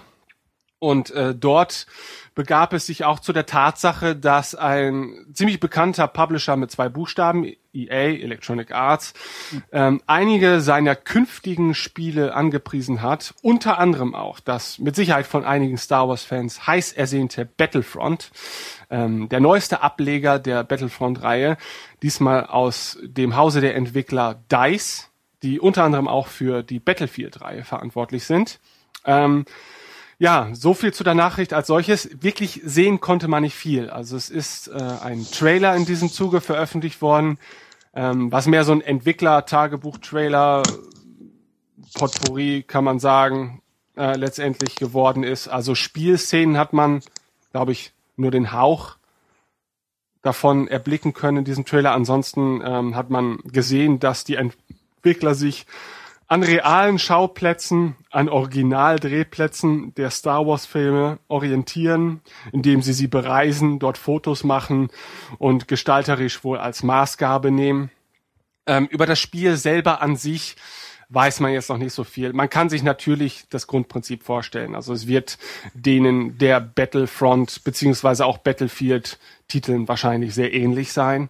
Und wir werden Gefechte aus den Filmen nachspielen können und mit Sicherheit auch Gefechte auf anderen, äh, ja, in anderen Umgebungen, die wir vielleicht durch die Filme kennen, aber in dieser Form noch nicht dargereicht bekommen haben. Ähm, noch ist, glaube ich, zu wenig, um sich auf etwas freuen zu können. Ich tue es auf jeden Fall, weil ich glaube, dass die Leute bei DICE eigentlich äh, sehr talentierte Leute sind, wenn ihnen EA nicht wieder im Nacken sitzt mit der Zeit und so weiter und dann kommt so ein Desaster wie Battlefield 4 auf den Markt, das dann an seiner eigenen Infrastruktur scheitert und aus einem eigentlich ganz tollen Multiplayer-Spiel eine reine Katastrophe macht. Und dieses Schicksal könnte natürlich auch Battlefront blühen. Was ist eure Meinung dazu? Spielt ihr? Habt ihr da Lust drauf? Wollt ihr das? Holger? Mein Computer ist, ist eigentlich schon zu alt dafür. Insofern wird's es nicht laufen. Oder, aber wer weiß, vielleicht spiele ich es mal oder so. Die ersten Bilder sahen ganz gut aus. Aber ich bin nicht mehr so spieleversessen wie vor einigen Jahren. Okay. Ja, ich bin auch nicht so wirklich der Gamer. Äh, ja, das Video, man sieht ganz am Ende, sieht man, glaube ich, Szenen auf Endor mit den Mhm. Sturmtruppen. Und ich bin großer Fan der äh, Speederbike-Sturmtruppen. Das war das erste Lego-Set, das ich hatte. Ich glaube, fast bevor ich die Filme gesehen habe. Und das, das hätte gewissen Wert für mich. Äh, ansonsten das Spiel, ja, ich glaube, ich wäre eine Gefahr für beide Teams. Ich glaube, das ist keine, keine gute Idee. Ansonsten von der, von der Produktion her mochte ich, dass sie in die Lucasfilm-Archive gegangen sind und gesagt haben, wir äh, fotografieren die tatsächlichen Modelle, die damals verwendet wurden und verwenden die als Grundlage für unser 3D-Modeling. Das fand ich wirklich absolut top und hat ein bisschen was. Sie hatten das früher zu den, als die Welt noch in Ordnung war, in Anführungszeichen, äh, hatten, hatte man uns versprochen, dass Lucasfilm Animation und äh, LucasArts und Lucasfilm und ILM, dass das alles mehr zusammenwachsen würde und dass eben Modelle ausgetauscht werden könnten oder äh, einfacher konvertiert oder dass man sich Daten teilen würde. Und das hier ist zwar nicht das, aber trotzdem sagen sie, wir gehen direkt an die Quelle. Also das fand ich wirklich gut. Da- Dann zu sagen, äh, wir können unser, unser Eislevel leider nur, nur erschaffen, wenn wir erst vorher im Schnee fast gestorben sind. Das wirkte auf mich jetzt ein bisschen mehr nach einer Aktion für den Trailer oder nach irgendetwas mit, mit PR-Bedeutung. Ich weiß nicht, ob man das wirklich, äh, man wirklich in, in, durch den Wald laufen muss, um ein Gefühl für diesen Wald zu bekommen. Einerseits verstehe ich es, andererseits denke ich, hm, guckt euch den Film halt an. Ist, ja, etwas, Ja. etwas schwer zu sagen. Hm? Es, es ist auch schwierig natürlich, wie, man das auf so ein Spiel runterbrechen möchte auch, ne? weil es handelt sich jetzt nicht um ein Rollenspiel oder sowas. st- bestimmte Stimmung vermitteln muss, sondern Ja. letztendlich muss man versuchen, Karten zu, zu bauen, die natürlich auch rein von der Spielmechanik her dienlich sind. Und da ist ja die Realität sehr häufig nicht unbedingt das beste Beispiel, um sich dann zu orientieren. Also ja, ich kann mir natürlich schon vorstellen, dass man halt eben aufgrund, allein aufgrund der Farbgebung oder des grundsätzlichen Designs da Inspiration holen muss. Aber das war, denke ich, sehr viel PR und ganz Ja. wenig reale Entwicklung, die dahinter stand. Aber gut, ne, also ähm, mir geht's so darum, ich will jetzt nicht immer alles verteufeln, was von EA kommt. Äh, man hat ja den oder das Glück, dass ähm, von sehr vielen Franchises, die mit Spielen bedacht werden, die Wahrscheinlichkeit bei Star Wars immer noch gegeben ist, dass dabei auch ein sehr gutes Spiel bei rauskommt. Ne? Denn da ist die Trefferquote in der Vergangenheit vergleichsweise zumindest recht hoch geblieben. Ne? Und ähm, das trifft natürlich auch auf Battlefront drauf zu. Es ist jetzt auch nicht mein Wunschspiel, denke ich mal, weil ich einfach für solche Spiele auch viel zu schlecht bin. Ich kann nur, ich kann eigentlich nur Nintendo-Spiele und Rollenspiele, ja, wo ich Zeit habe zu reagieren. Ähm, Ja. obwohl das trifft jetzt nicht auf alle Nin- Nintendo-Spiele zu, aber ähm, so diese Battlefront-Reihe selbst hat mich aber schon immer so ein bisschen gereizt. Äh, Wobei ich zugebe, dass das Chaos selbst dort, glaube ich, besonders reizvoll auf mich war und nicht besonders taktische äh, Herangehensweise. Ähm, aber nun gut, ne, wenn mir das entsprechend präsentiert wird und reibungslos funktioniert, denke ich mal, werde ich da definitiv zugreifen. Ähm, ich bin halt noch ein bisschen skeptisch dann, was so die Zukunft der Reihe angeht. Ne? Ob es da jetzt wirklich jährlich dann Fortsetzung geben wird, ganz ähnlich wie es ja mittlerweile äh, zumindest beinahe bei Battlefield der Fall ist.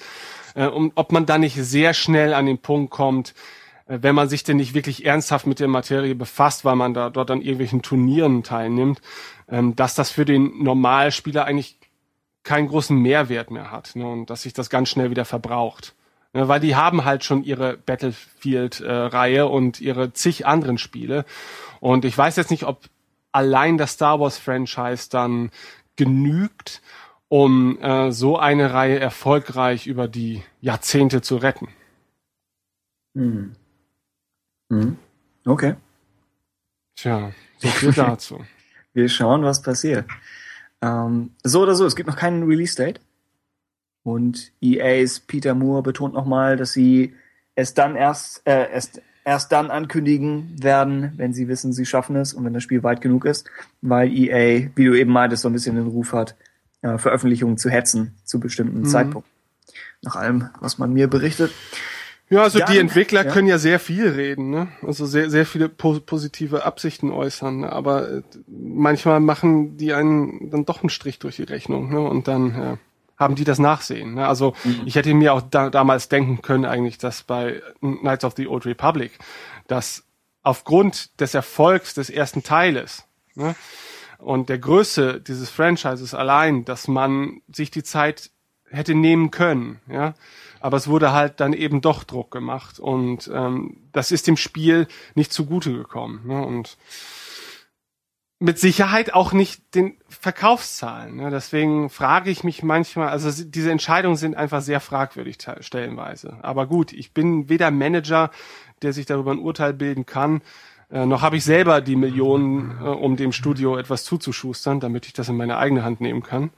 Also von daher sind wir wohl auf, auf die Gutmütigkeit anderer angewiesen. Hm. Okay. EA und DICE versprechen mehr Informationen zu Battlefront im Frühjahr 2015. Danke. Nun gut. Könnte ein netter Schachzug werden. Dann rattern wir noch ganz kurz durch die EU-News durch. Äh, zum einen ist das Hörspiel Das letzte Kommando Teil 3 erschienen. Also neigt sich die Thrawn-Trilogie, über die wir letztes, äh, in der letzten Folge, nicht letzte Woche, in der letzten Folge gesprochen haben, äh, neigt sich ihrem Ende zu mit dem vorletzten Teil. Das Ganze wie immer eine Stunde lang äh, zu haben auf CD und als MP3 Download.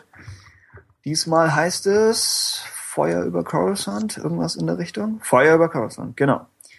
Und ja, wer da, wer da up to date ist, der weiß bestimmt längst, dass es erschienen ist und hat es wahrscheinlich schon gehört. Ähm, außerdem an der EU-Front wurden äh, zwei Romane aus dem neuen Kanon verschoben. Und zwar nicht die beiden, die dieses Jahr erscheinen, sondern äh, Air to the Jedi von Kevin Hearn wurde auf den 17. Februar verschoben, um einen Monat, 2015.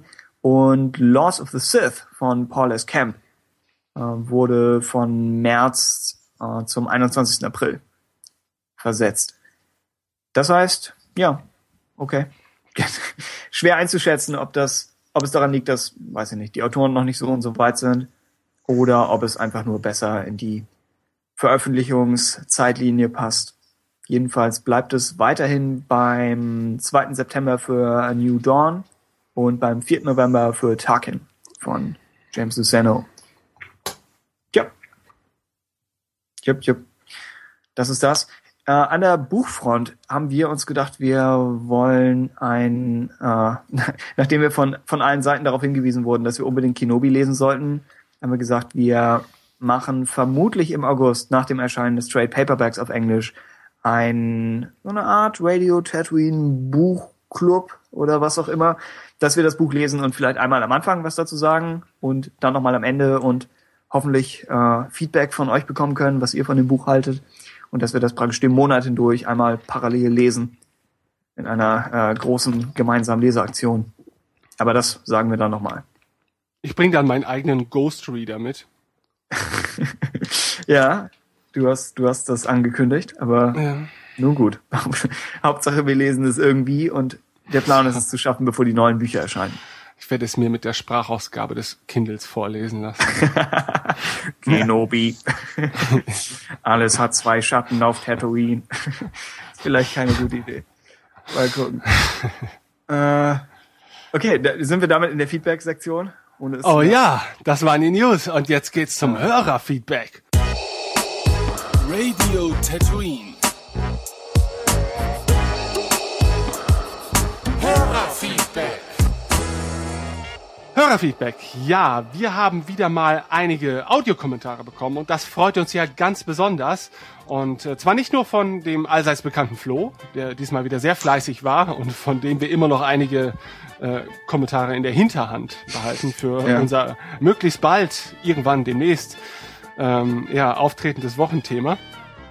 Und äh, ja, aber zunächst ein Audiokommentar von unserem allseits beliebten und sehr fleißigen Hörer Darth Jorge. Und den hören wir uns jetzt gemeinsam an. Okay. Es Gib einen Countdown.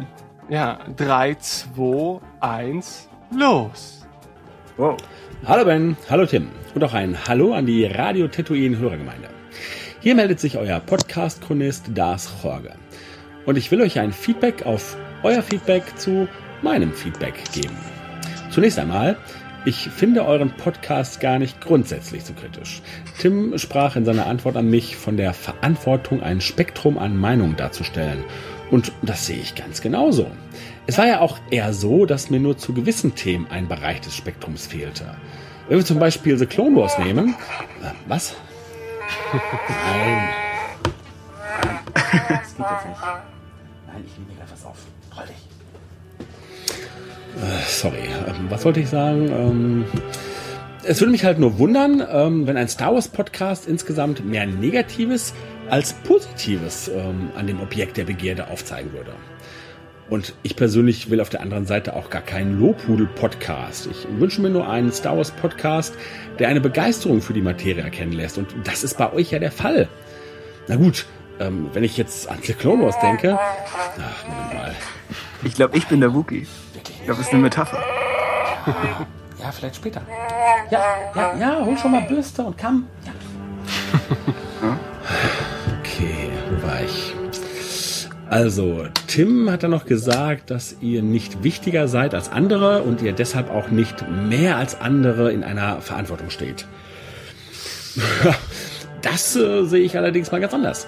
Ihr macht schließlich den deutschen Star Wars Podcast. Und obwohl ihr konkurrenzlos seid, macht ihr ihn auf einem extrem hohen Niveau.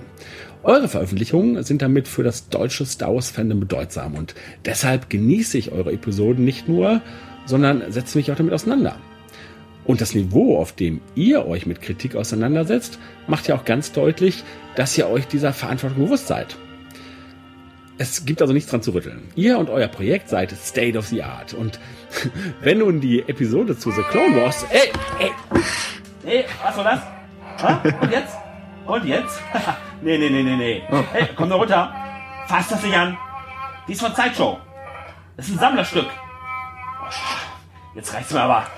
Ich werf gleich den Mond nach dir. Komm! Ja, her mit dir da. Ist mir egal, wie du dann stinkst, du alter Möter. So, da bin ich wieder. Ähm, ich weiß es gar nicht. Ich wollte noch so viel sagen. Äh, Aber ich glaube, ich schreibe euch das lieber auf eure Seite. Über The Clone Wars müssen wir uns noch mal in Ruhe unterhalten, aber das machen wir lieber bei euch. Und hier ist das, ist das gerade schlecht. In diesem Sinne, auf bald. Gehabt euch wohl und möge die Macht mit euch sein. Euer Das Jorge. Hervorragend. Fantastisch. Ähm, ich denke, früher oder später müssen wir ihn mal zu, zu Gast in unserer Sendung haben. Äh, Ja. Da gibt es dann den Showdown zwischen ihm und dir, denn äh, wie er ja mittlerweile mehrfach festgestellt hast, ist, bist du die, die Bosheit Ja. in Person. Ähm, und dem kann ich natürlich nur zustimmen. Ähm, nein, aber ich glaube, die Diskussion hatten wir ja schon öfters auf der Seite, ne, um unsere, äh, um unseren ja leicht kritischen Blick auf äh, das Star Wars Franchise und manchmal vielleicht überzogen kritischen. Ähm, aber nun, ich möchte mich aus dieser Dis Diskussion etwas raushalten. Äh, Tim, Mist. sag du doch mal was. Ich habe letztes Mal schon so viel gesagt und so, so wirklich viel Neues habe ich, habe ich eigentlich nicht zu sagen. Ähm, ich denke, es würde uns definitiv helfen, wenn wir, was, was wir machen müssten, wäre früher anzukündigen, wann wir über ein Thema sprechen und eher die Chance euch da draußen äh, geben, entsprechendes Feedback vorzubereiten. Weil wir einfach das äh, Spektrum von Meinungen, von, dem ich vermutlich gesprochen habe, äh, ich glaube, wir können das nicht nur im Alleingang repräsentieren einfach. Also wir versuchen sicherlich alles zu sagen, was wir zu einer Sache zu sagen haben. Aber irgendwann kommt, glaube ich, auch immer der Punkt, wo wir eine bestimmte Meinung einfach nicht vertreten. Also muss es irgendjemand anders tun. Ähm, und ja, dazu seid, seid ihr da draußen nach wie vor eingeladen. Ansonsten, ja, was, was für einen Stellenwert und was für eine Verantwortung der Podcast hat, das ist sicherlich eine, eine subjektive Sache. Äh, Darth Jorge hat vielleicht eine höhere Meinung von diesem Podcast als ich. Äh, aber dafür natürlich vielen, vielen Dank. Also es, es ehrt uns und wir versuchen dem gerecht zu werden. Aber ja, am Ende ist es, am Ende muss wahrscheinlich jeder so ein bisschen für sich selbst entscheiden, was, was der Podcast ist und was er nicht ist. Aber ja, ich denke, mh, wenn, wenn wir uns das Feedback, was wir momentan bekommen, wenn wir uns das so ansehen, dann sind wir nicht so viel anders. Ich glaube, die meisten Leute, die uns schreiben, sind generell kritisch eingestellt. Also wir sind da schon, weiß ich nicht, so ein bisschen ein, ein, ein Spiegel dafür. Aber es kann natürlich auch sein, dass wir einfach durch unsere Art speziell solche Leute, ähm, spe speziell solche Leute zum Hören verleiten. Und dass wir nicht, ja, dass, dass vielleicht die enthusiastischeren Teile des, des Fandoms diesen Podcast komplett meiden. Äh, was natürlich irgendwo schade wäre, aber dann denkt man auch wieder, ja, wir, wir können uns vielleicht da nicht so gut, äh, nicht so gut verstellen. Hm. Ja, ich bin einfach generell so drauf, glaube ich. Ich halte mich schon für begeisterungsfähig, aber es gibt einfach wenig, was ich, was ich kritiklos großartig finde. Und speziell das ursprüngliche Feedback von Darth Vader bezog sich ja auch viel auf die Episode 2 Diskussion. Und die ist einfach schon sehr lange her inzwischen. Das heißt, ich kann das nicht mehr nur, ja, ich kann es nicht mehr gut einschätzen, äh, wie schlimm oder aggressiv wir waren. Ich denke auch Air to the Empire, wie wir gleich noch äh, aus der Feedback-Sektion äh, hören werden, ist bei uns ja nicht so perfekt weggekommen, wie es vielleicht bei anderen Podcasts passiert wäre. Aber auch da denke ich, hm, weiß ich nicht, so, so sind wir da vielleicht einfach. Ich glaube, Ja. das Ding ist, wir legen ja schon immer sehr viel Wert äh, zu betonen, dass es sich dabei um unsere individuellen Meinungen handelt Mhm. ne, und wir keine äh, allgemeingültige Aussage treffen wollen oder Bewertung. Ne? Und ich meine, ich kann das auf der anderen Seite aber auch gut verstehen. Ne? Ich habe das selber schon häufiger erlebt, dass ich jetzt Podcasts höre äh, zu einem bestimmten Thema oder auch zu bestimmten Franchises, die mir sehr am Herzen liegen. Ähm, und das, ja, die Art und Weise, wie äh, bestimmte Kritik am Franchise selbst von den Moderatoren ausgeübt wird, mir den Konsum des Podcasts dann auch madig macht. Ne? Also ich finde, das möchte ich dazu aber auch sagen, wir sind da verdammt harmlos, ja, weil wir eigentlich beide so Luschen sind, die keinem wirklich so sehr auf die Füße treten wollen. Ja. Ja. So, ähm, aber da, da gibt's auch ganz andere Vertreter. Ne, so und äh, ich will ja jetzt auch gar keine Beispiele nennen. Ja? Also ich hätte eins, ja, und ich möchte es jetzt eigentlich auch erwähnen, aber das gehört sich Ich, einfach. ich frage dich nach der Sendung. ja. Ich bin Ähm, gemeint. Nein, du, du bist es nicht. Es geht, Mit geht Hass hier, gerade die ganze Sendung über. Ja. es geht hier halt auch um einen Podcast äh, zu einem Franchise, den und dieses Franchise liegt mir sehr, sehr am Herzen. Ach ja, so, aber nicht ich Star Wars. Okay.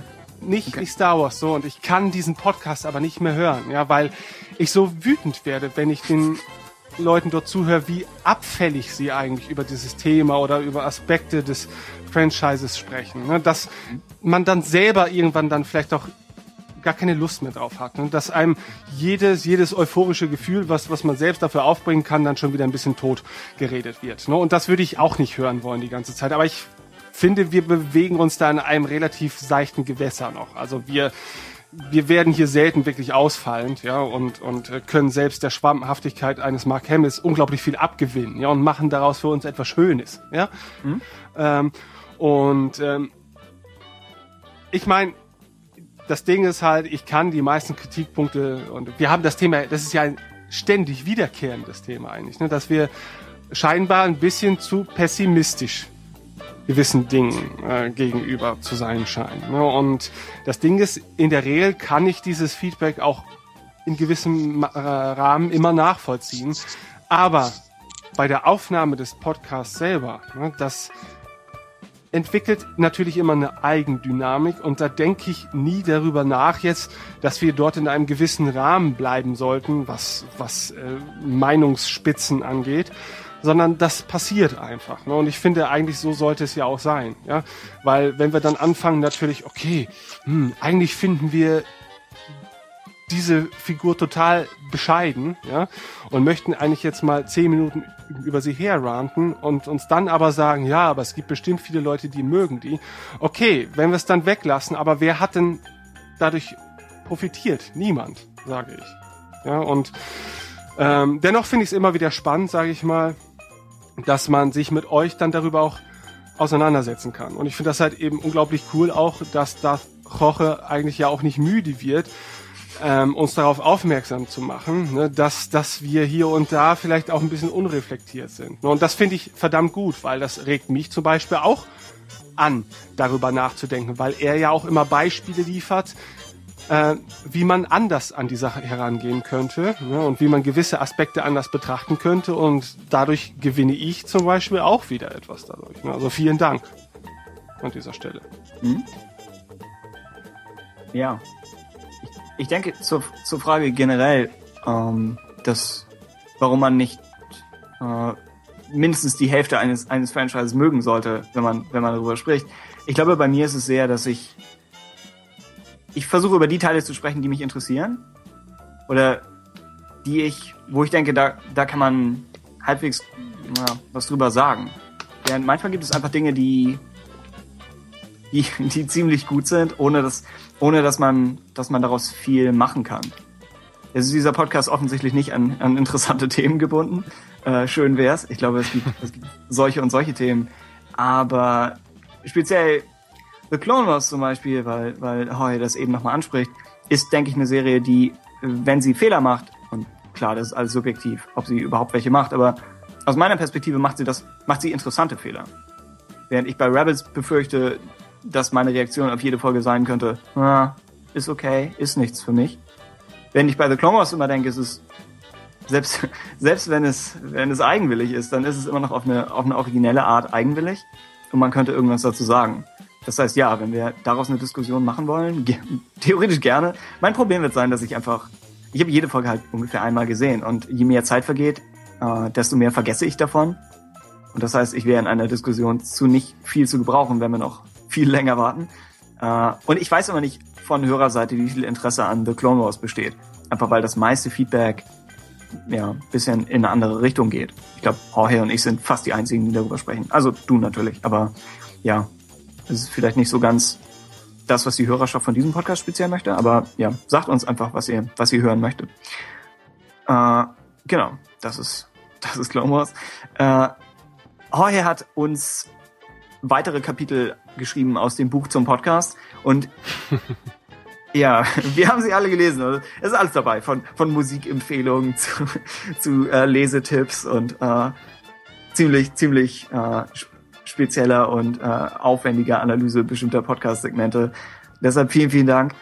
Ich hatte gedacht, ich kann querbeet ein bisschen durchgehen, aber ja, nicht, nicht, bin nicht sicher, wie viel man, ja, wie viel da so für, für Hörer generell relevant ist. Ich glaube, viel, oft ist so ein Feedback einfach, glaube ich, für uns und wir freuen uns da sehr drüber, aber ich weiß immer nicht, wie viel davon wirklich für den Podcast gemeint ist. Aber wie gesagt, vielen, vielen Dank. Äh, Jorge schreibt zum Beispiel, dass er die äh, Szene mit Jar Jar und Grievous mochte in The Clone Wars.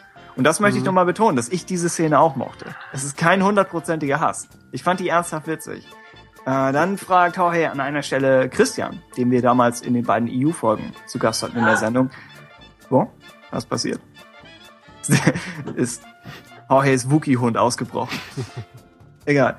Äh, Jorge fragt, äh, wo, wo treffen Mara und Luke in der Vergangenheit aufeinander? Und ich meine, das wäre in den beiden äh, vorletzten Thrawn-Büchern, also Allegiance und Choices of One, wo sie teilweise sogar zusammenarbeiten, aber offenbar ohne es zu wissen. Also es ist, es ist hart an der Grenze von dem, was man vielleicht so gerade eben äh, glaubhaft gerechtfertigt bekommt. Dann spricht er einige EU-Empfehlungen aus. Zum einen Erben des Imperiums, dann den Roman zu Revenge of the Sith, dem wir uns hundertprozentig anschließen würden, denke ich. Ben? Mhm. Matthew. Stover? Also er ist, Oh ja. ähm, ich, ist ja einer, also der, der Film ist ja mein liebstes Prequel, Ja. ähm, aber das Buch hebt das Ganze nochmal auf Ja. ein deutlich höheres Niveau. Also das kann man wirklich sagen. Oh ja. Tolle Sache. Äh, außerdem empfiehlt Jorge Darth Plagueis. Äh, der Empfehlung würde ich mich anschließen, wobei es, glaube ich, ein viel spezielleres Buch ist als äh, Sith. Außerdem die Han Solo-Trilogie von Crispin. Anne Crispin, glaube ich. Das heißt nicht die erste, sondern die zweite. Nicht die Brian Daly-Sachen, sondern die etwas späteren. Und Jorge empfiehlt einmal mehr Kenobi, das wir versprechen, wir uns äh, in diesem Sommer zu Gemüte führen werden. Im Speziellen empfiehlt er das englische Hörbuch, was sicherlich interessant ist. Ja, Ja. ich denke, könnte mir bei so einem Buch gut vorstellen, ohne es gelesen zu haben, aber ich könnte mir vorstellen, dass es viel von der Atmosphäre leben könnte und dass man damit im Hörbuch einiges machen kann, wenn man echt die richtige Stimme findet. Ähm, zu den beiden EU-Überblicksfolgen sagt er noch, äh, es ist zwangsläufig eher eine Auswahl. Vielleicht wäre es besser, gleich spezieller zu werden, bei dem, was wir jetzt in Sachen Spiele oder Bücher gemacht haben. Und ja, es wird hoffentlich kommen, dass wir irgendwie einmal, weiß ich nicht, Koto als Thema der Woche haben und einmal vielleicht alle Bücher von, weiß ich nicht, Aaron Austin, wobei, das schon einige sind, aber ja, ich sollte sie, sollte früher oder später noch mehr davon lesen. Dann spricht einige Empfehlungen aus in Richtung Knights of the Old Republic und sagt, oder beziehungsweise The Old Republic, das MMORPG, und äh, sagt speziell in meine Richtung, dass äh, alle acht Klassen-Storylines sich alleine durchspielen lassen und äh, sehr gut zu meinem ewig versprochenen und nach wie vor nicht passierten Revan-Lesemarathon passen würden. Nun gut. Ich, das Problem ist, ich bin halt echt kein Gamer. Also ich, ja, ich glaube, momentan habe ich da fast noch nicht mal die Hardware für. Aber ja, wenn jemand von euch da draußen sich für die Fortsetzung der alten Koto-Spiele interessiert, dann scheint Old Republic durchaus geeignet zu sein. Richtig, Ben? Äh, doch, In also einer Form? Ich habe es im Prinzip auch eher als ein Single-Player-Spiel angespielt. Ja. Ein paar Wochen lang und ähm, dafür war es sehr, sehr schön. Ne? Das war allerdings auch noch vor Free-to-Play-Zeiten. Ich weiß jetzt nicht, inwieweit äh, mittlerweile, sag ich mal, dieser Free-to-Play-Faktor dem Spielfluss hinderlich ist. Ne? Das kann ich jetzt, mag ich zumindest nicht beurteilen. Ja. ich, wie gesagt, auch so rein gar nicht. Aber ja, mal schauen. Hm, Dann legt er uns noch einmal die JediCon ans Herz. Ja, ja, ja, ja. ja. Es ist sicherlich eine gute Sache. Äh, fragt uns generell, was. Er meinte, es wäre für einfach um äh, Ziel und Natur des Podcasts zu verstehen und Art unserer Kritik manchmal wäre es hilfreich zu wissen, was Star Wars für uns ausmacht und wie wir zu Star Wars gekommen sind. Und ich denke, die Folge werden wir früher oder später haben. Ich weiß noch nicht, ob die Weihnachtsfolge oder so. die Folge Radio kommt Tatooine sehr auf uns Special. konzentriert vor. Was? Das Radio Tatooine Christmas Special, ja. Und ja, du wirst singen.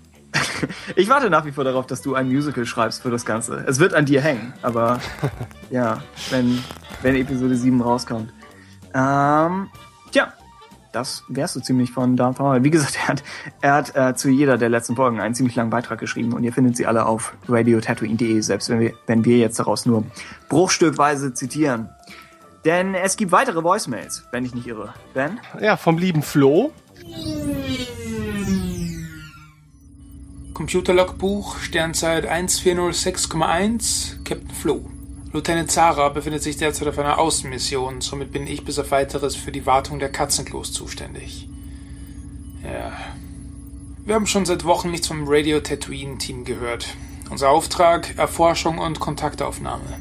Ich freue mich schon sehr, Ihre Gesichter zu sehen, wenn ich Ihnen von dem persönlichen Video erzähle, welches ich von J.J. Abrams erhalten habe indem er sagt, dass ich in Episode 7 mitspielen werde und er sich schon sehr auf meine Ankunft freut. Tja, demnach bin ich wohl bald ein Weltstar. Ja, Flo der Weltstar. Klingt gut.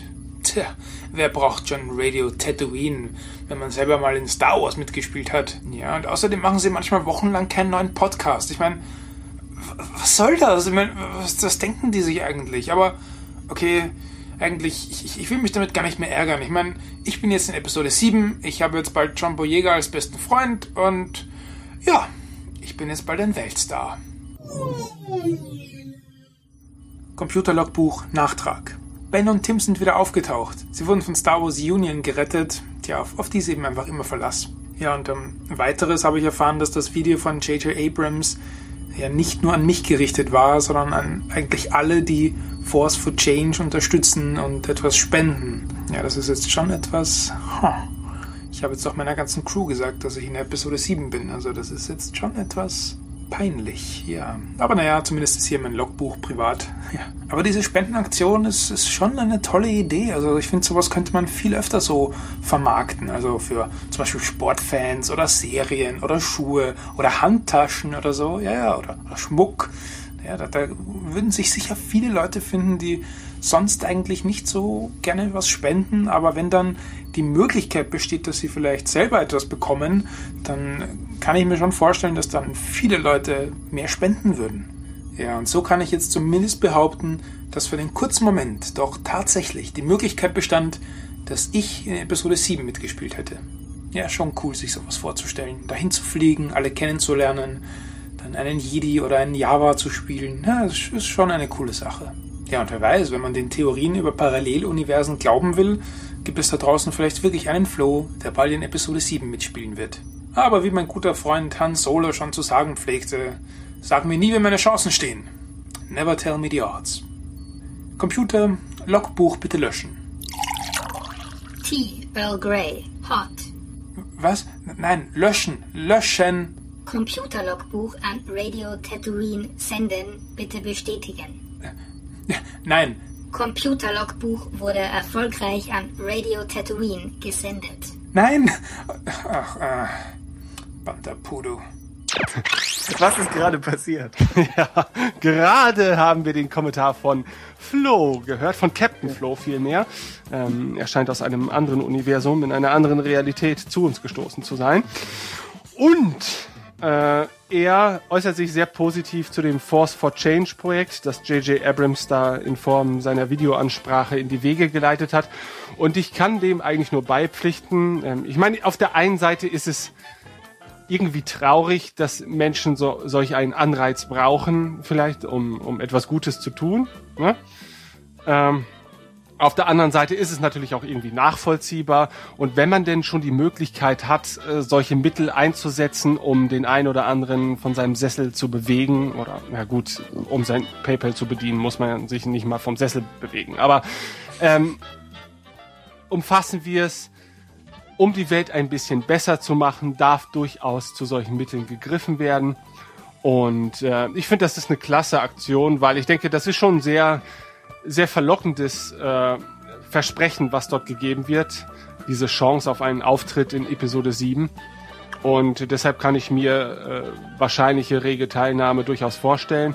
Und ähm, es wird mit Sicherheit nicht die letzte solche Aktion sein. Und ich kann das nur für gut heißen. Ja, viel mehr kann ich zu Flo's Audiokommentar eigentlich nicht sagen. Außer, dass er wie immer sehr amüsant und sehr professionell umgesetzt worden ist. Das gilt allerdings natürlich auch für Darth Hoche.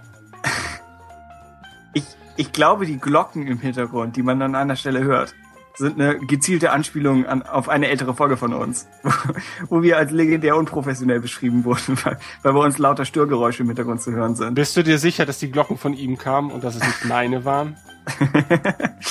das weiß ich tatsächlich nicht, nein. Nein, es ist gerade 18 Uhr gewesen. Ich vermute, es waren meine Glocken. Ach so. Ah, ist das wirklich exakt um 18 Uhr? In, Ja, ich glaube in was, schon. in was für einem seltsamen Ort lebst du, dass 18 Uhr Glocken? Okay. Ich lebe neben einem Glockenturm. So, Okay. jetzt ist es ausgesprochen. du hast es ein Jahr lang geheim halten können. Tja, ich lebe zumindest daneben und nicht in. Okay. Eventuell habe ich, habe ich Flo mehr Boshaftigkeit unterstellt, als fair gewesen wäre. ich entschuldige mich. Ja, also wie immer auf jeden Fall vielen Dank für diesen Audiokommentar. Ich freue mich Ja. immer und ich bin immer wieder überrascht, ähm, was für tolle Sprecher wir auch immer dabei haben. Und äh, mein Wunsch, äh, diese Persönchen auch als, als regulärer Gast mal in unserer Sendung zu haben, wird immer größer. Ne? Und ab und zu kriegen wir das ja hin, wie wir heute auch in Form von Holger gesehen haben. Nicht wahr, Holger? Ja. Ja. Das ist doch was Beruhigendes an dir. Das, äh, Du hast legendär prägnante Antworten. Das ist immer sehr exakt. ja.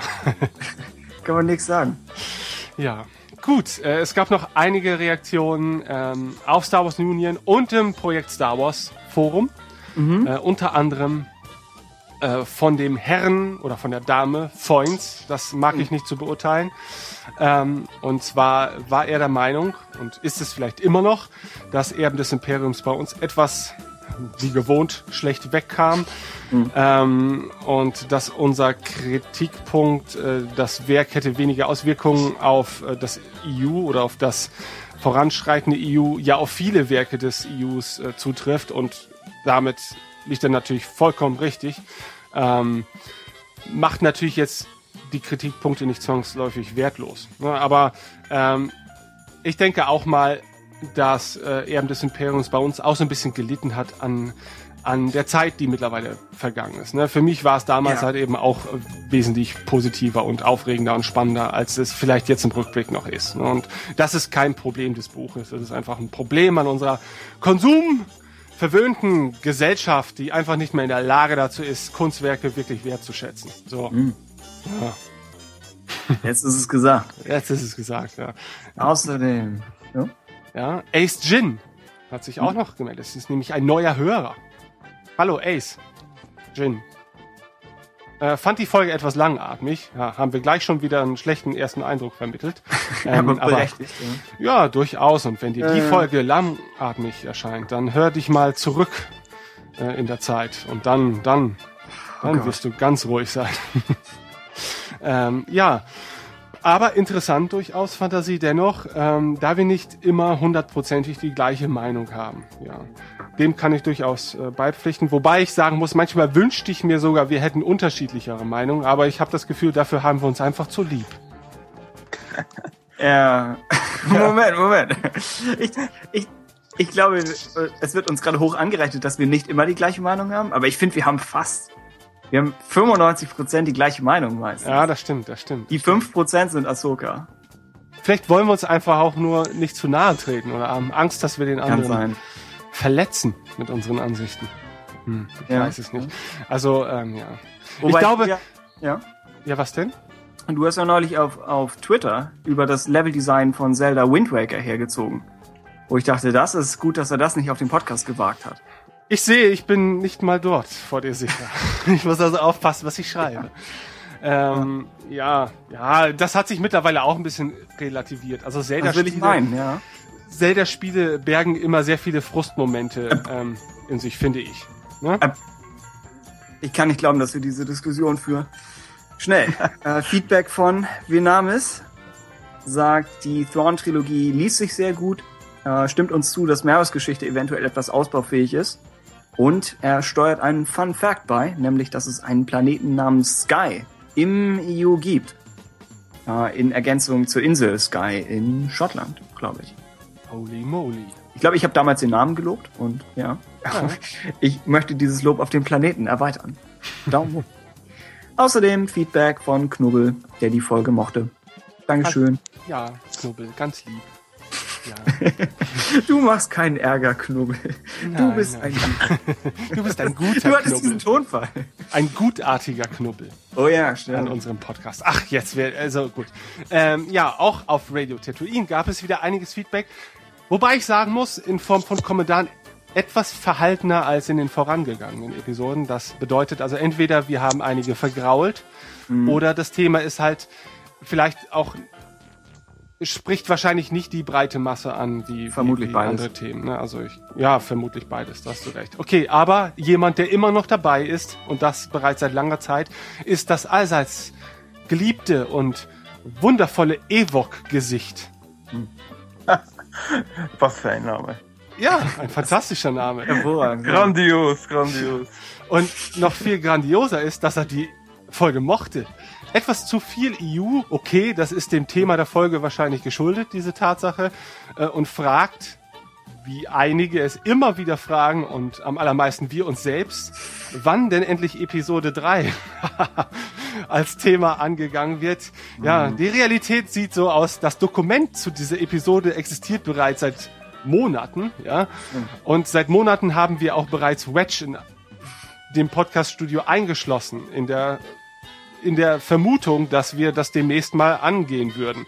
Ähm, wir wissen nicht, ob Wedge noch existiert. Und ob wir noch in der Lage werden, dieses Thema. Es, es ist so wie Schrödingers Katze, nur mit Wedge in einem Podcaststudio. Ja, wir wagen, wir die Tür nicht aufmachen, ist er vielleicht noch am Leben. ja, wir wagen es einfach. Tja, tja, tut es Er leid, lebt Wedge. noch, er lebt noch. Okay, gut. Ähm, aber ja, sie wird kommen, sie wird kommen. Es, es lässt sich nicht vermeiden, denn es ist einfach das sich äh, androhende Thema. Ne? Also was wir, das, das Doofe ist, glaube ich, wir haben auch so ein bisschen Angst vor, vor Episode 3, weil wir uns da wahrscheinlich nicht so austoben können wie, wie zu 1 und 2, weil wir Episode 3 viel milder beurteilen werden. Und ähm, ja, dann ist es vielleicht ein bisschen langweilig für uns. Ich, ich habe Angst, weil ich die Diskussion echt nicht in den Sand setzen möchte. Also, oh, oh. ja, drei, wäre wär wichtig, dass wir das vernünftig hinbekommen. Ja, das stimmt, das stimmt, das stimmt. Das ja. stimmt. Ja, vielleicht haben wir deswegen, schieben wir das immer wieder vor uns her. Mhm. Ja, Das eine psychische Sache. ja. ja, Ben, äh, nee, nicht Ben, sondern Flo kritisiert Ben. Und Ben, das bin ja ich, Ja. ähm, bezüglich meiner jüngst äh, stattgefundenen Pizza-Orgie. Äh, wir erinnern uns, ähm, Wir erinnern uns ungern, aber wir erinnern uns. Ja, im Verlauf des Hörerfeedbacks äh, konsumierte ich zulängst eine Gyros-Pizza mit Dressing. Und das ließ sich nicht komplett vor der Hörerschaft verbergen. Ich entschuldige mich hiermit vielmals, aber die Folge hat sich auch derart in die Länge gezogen, ähm, dass ich einfach irgendetwas essen musste, ja, um meine eigene Existenz äh, zu sichern. Und ähm, nun ja, es wird mit Sicherheit nicht zur Regel werden. Wobei das Ende der meisten Folgen mit Essen zu tun hat, glaube ich. Wenn man drüber nachdenkt. Ja, das stimmt. Ja, schon ein Kernthema. Gut, gut. Äh, Flo merkt außerdem an, dass es äh, gerade im Hinblick auf Voicemails für ihn praktisch wäre, vorher zu wissen, welches Thema wir haben. Und ja, wir schauen, ob wir auf der Website irgendwas in die Richtung bringen können. Dass wir. Ich meine, ihr könnt eigentlich immer schon davon ausgehen, dass wir die größten News behandeln. Teilweise mehr schlecht als recht, aber naja, also der, der Newsplan einer Folge ist ja relativ vorhersehbar. Aber genau, Thema der Woche werden wir dann versuchen anzukündigen. Ja, wir brauchen so eine Themenvorhersage oder so ein Themenradar. Eigentlich ist das sehr naheliegend. Und technisch vielleicht sogar umsetzbar. Ja, denke. Ja. Außerdem Thrawn 2013, der auch immer auf Radio Tatooine und auf Star Wars Union unterwegs ist, äh, schreibt, er ist ein begeisterter Hörer der Thrawn-Trilogie äh, Hörspiele von dem Herrn Döring und hat äh, glaube ich, gerade sich durch den zweiten vom dritten Teil gehört. Also ist ziemlich up to date. Ähm, auch wenn das alles nichts mehr bedeutet, schreibt er, weil, ja, Kanon. Er merkt an, in meine Richtung, glaube ich, dass der Alien in dem Abrams-Video nicht äh, die Terra Sinubi-Spezies aus The Clone Wars ist. Was mir so halb klar war, ich glaube, ich fühlte mich nur leicht an die Spezies erinnert, aber ja, es ist eine andere. Er dankt außerdem Star Wars Union für ihre Rettung unseres Podcasts. Dem Dank können wir uns nur einmal mehr anschließen. Ich weiß nicht, ob man es, ob man es rein audiotechnisch merkt, aber wir werden woanders gehostet. Richtig? Ja, audiotechnisch sollte man da nichts merken, aber wie ihr ja wieder mal äh, mitbekommen Außer, habt. außer Christoph macht im Hintergrund so eine Beatbox. Ja. Das wäre ein Indiz, aber ja. Ähm, es ist ja durchaus als positives Zeichen zu werten, dass unser bisheriger Server äh, nicht mehr dem Ansturm gewachsen ist. Ähm, und ähm, da wir nun zum wiederholten Male ja für mehrere Tage nicht mehr erreichbar waren auf unserer eigenen Webseite äh, und das durchaus für euch sowie für uns ein sehr unbefriedigendes Ereignis war, ähm, hat sich Star Wars Union ja bereits erklärt, unser Überleben in Form dieses Podcasts zumindest, äh, bei den restlichen Dingen, glaube ich, müssen wir selber klarkommen, äh, zu sichern. Und, aber ich glaube, da hatten wir in der letzten Ausgabe schon Bezug drauf genommen und uns mehrfach bedankt. Das möchten wir an dieser Stelle auch nochmal tun, Star Wars Union. Ihr seid immer noch unsere Götterseite und wir lieben euch und Tritra Trullala. Und äh, ohne euch gäbe es diesen Podcast in dieser Form vermutlich nicht. Das stimmt. Zumindest nicht in dieser Form und wir wären wahrscheinlich die einzigen beiden Hörer. Hm. Ja. Und denn? Wenn überhaupt, ja. ja, wenn überhaupt. Ich habe mir nicht jede unserer Folgen nochmal anhören können. Du musst sie auch nicht schneiden. Ja, ja, ja. Hm. Dafür bin ich jeden Tag dankbar. Ja. Dann bekommen wir Feedback von Georg, auch ein Veteran unter den Hörern. Er sagt, er hält nicht besonders viel von der Thrawn-Trilogie, dem ich nochmal versucht habe entgegenzusetzen, dass ich die ja durchaus mochte. Also wir, wir sind vielleicht mal wieder negativer rübergekommen, als wir wollten. Äh, aber dafür ist Georg ein großer Fan von Bens neuem Album. Hey, das ja. glaube ich nach wie vor im Handel erhältlich ist. Ja, das ist es. Jetzt haben wir endlich tatsächlich den einen Käufer ermittelt. Mit seinem Smash-Hit Feuer aus dem Album Feuer. ja. Werden wir am Ende ein neues Lied hören. Nein, nein, nein, nein. Also so viel äh, Selbstbeweihräucherung, das traue nicht mal ich mir selbst zu. Ähm, ähm, wobei äh, Oh. allein die Selbstbeweihräucherung in der vergangenen Ausgabe nicht unbedingt zuträglich war, glaube ich, was die Verkaufszeit. Also ich muss mein Überleben Leben nach wie vor äh, mit diesem Podcast und mit meiner tatsächlichen Arbeit sichern. Ja. Die Musik allein wird wohl nicht reichen. Tja, dafür bin ich vielleicht aber auch nicht fotogen genug. Das kann ja auch vielleicht eine Ursache sein. Okay. Ja. Also für ein äh, erfolgreiches Rockstar-Leben meine ich jetzt. Achso, ich Ja. dachte für einen Podcast. Hm, okay. Ähm, ja, Gene hat sich des Weiteren gemeldet ähm, äh, mit einer, einer durchaus zutreffenden Aussage, wie ich finde, das EU hatte gute und schlechte Seiten. Das kann man durchaus so festhalten und äh, dagegen gibt es erstmal nicht allzu viel zu sagen. Ähm, wobei die Thrawn-Trilogie äh, die Verkörperung der besseren Seite darstellt. Und das kann man, glaube ich, auch sagen. Also ähm, auch wenn wir uns wieder mal äh, ein bisschen sehr mit kritischen Äußerungen ausgetobt haben, ähm, kann man ja durchaus festhalten, dass die Thrawn-Trilogie sehr lesenswert ist und ein Beispiel für ähm, all die tollen Dinge, die man mit einem Expanded Universe so anstellen kann, ist. Ne? Hm?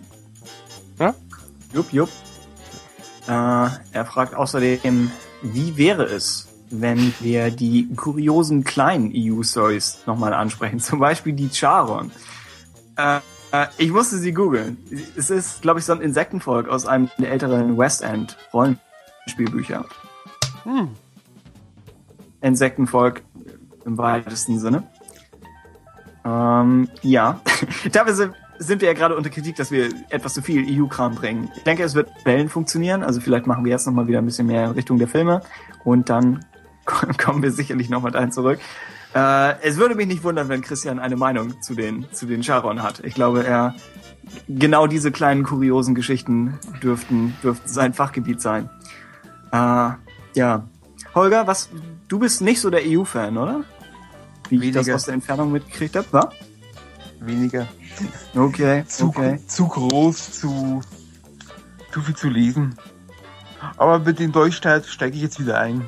Im Herbst mit diesem, Ja. mit, dem, mit dem neuen Kanon werde ich mal, werde ich mal riskieren. Okay. dann kannst du wenigstens sagen, du verbringst deine Zeit mit Dingen, die Bedeutung haben. Ja, okay. Ich würde nicht ganz so hart über den alten Kanon urteilen, aber. Nein, nein, nein, um Gottes Willen. Ich meine, äh, ich habe ja selber im Prinzip sehr sehr viel Zeit damit verbracht. Und äh, es ist ja im Prinzip auch eine Entscheidung, die man für sich selbst trifft, welche Bedeutung solche Werke haben. Aber Ja. ähm, ich bin halt trotzdem der Meinung, bei Star Wars hatte das immer noch einen besonderen Stellenwert. Ne? Also, also dieses, dieses im Prinzip offizielle, das, das hatte da schon einen gewissen Wert. Hm? Ja. Gut. Darth Mandler, unser äh, Podcast-Stratege, lobt ebenfalls die Döring-Hörspiele und hebt noch mal, stellt nochmal heraus, dass sie, dass sie einem dabei helfen können, die diversen äh, sahnischen Zungenbrecher zu entschlüsseln. Er nennt als Beispiel den Nekrigor Omik-Wein. Äh, weil das erwähnt wurde. Ich habe schon wieder vergessen, wie man es ausspricht. Ich war immer noch bei Bfash und allem. Aber ja, Sahn ist ein wenig dafür berüchtigt, dass, dass es alles diese seltsame Namensgebung hat. Hier ist Fantasy Sci-Fi typische mit immer noch so einem Apostroph mitten im Wort. Nur um Ja. das Ganze interessanter zu machen. Einerseits hat er recht, dass man sagt, okay, ist, wenn unterschiedliche Kulturen involviert sein werden, dann kann nicht alles aus, weiß ich nicht, alles den gleichen Klang haben. Aber ich weiß nicht, ob das hier, ob Nekrigor Omik meinen. naja. okay. Stell, stellen wir das mal einfach so in den, in den Raum. Er verspricht uns, glaube ich, so wie ich ihn verstanden habe, dass er noch eine äh, militäranalytische Abhandlung über die Thorn-Kampagne schreiben wird. Wir würden das natürlich gerne lesen, aber fühl dich nicht unter Druck gesetzt. Ansonsten, das fand ich sehr nett, spricht, spricht er dem Podcast eine innere Wärme zu. Und auf dieser Note werden wir die heutige Folge enden lassen. Oh ja. Ja, nein. Oh ja. Also ja, das klang jetzt vielleicht etwas zu lüstern. Ähm, Ach so. Nein, aber jetzt, wo du es erwähnst, ja, okay. nein, aber das, das sind doch Worte, die man gerne liest. Ne? Ja. Also, ja. Ähm, ja, und äh, ich denke, mit diesen Worten möchten wir uns an dieser Stelle auch bei Holger bedanken, dass er uns mit Rat und Tat zur Seite stand. Ähm, mit seiner durchaus, mit dieser Ruhe, die er ausstrahlt und in Ja. dieser Sendung gebracht hat. Vielen Dank, Holger. ja, ich bedanke mich, dass man freiwillig meine Gegenwart ertragen hat. Oha. Es, du Wir ja sammeln- werden. wir sammeln äh, Dialekte und Akzente und der Oberfränkische ist wieder einer, den ich mir den ganzen Tag anhören könnte. Also von daher bist du hoffentlich nicht das letzte Ja. Mal hier zu Gast gewesen. Aber bei mir hört man nicht so deutlich raus. Äh, ein wenig. Okay. Ich glaube, wir als Nordlichter hören da doch schon. Ja, ihr empfindet das vielleicht anders, ja, das kann sein. Ja gut. Tim, Ja.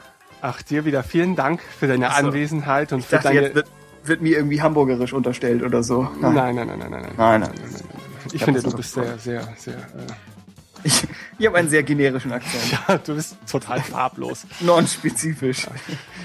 Okay. Aber schön, dass du auch wieder mal dabei warst äh, und so viel Fleiß in die Vorbereitung gesteckt hast. Äh, das möchte ich an dieser Mhm. Stelle mal wieder betonen. Ähm, äh, ohne ihn wäre auch ich total aufgeschmissen. ähm, und ähm, ich lerne auch in jeder Folge, wie vielleicht ihr auch, sehr viel dazu. Und deswegen macht mir das Ganze auch immer wieder Spaß. Und natürlich auch vielen Dank an all die Hörer, die uns wieder in Form von Feedback in zahlreicher Form äh, beglückt haben. Denn das ist immer wieder die schönste Mo- Motivation für die kommende Ausgabe. Und deswegen haben wir auch die eigene Feedback-Sektion, ne? weil uns das halt eben alles andere als egal ist und wir da auch gerne drauf eingehen möchten. Immer. Ob ihr es wollt oder nicht. ja. Gut. Dann sage ich mal auf Wiederhören. Ja, macht's gut. Tschüss. Adios. Tschüss.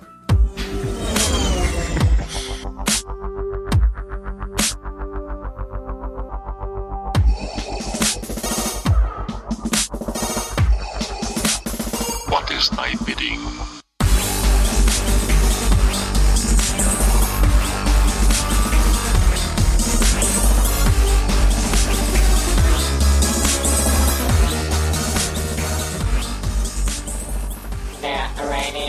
Tatooine Podcast ist eine Fanproduktion und steht in keinem Zusammenhang mit Lucasfilm Limited oder der Walt Disney Company.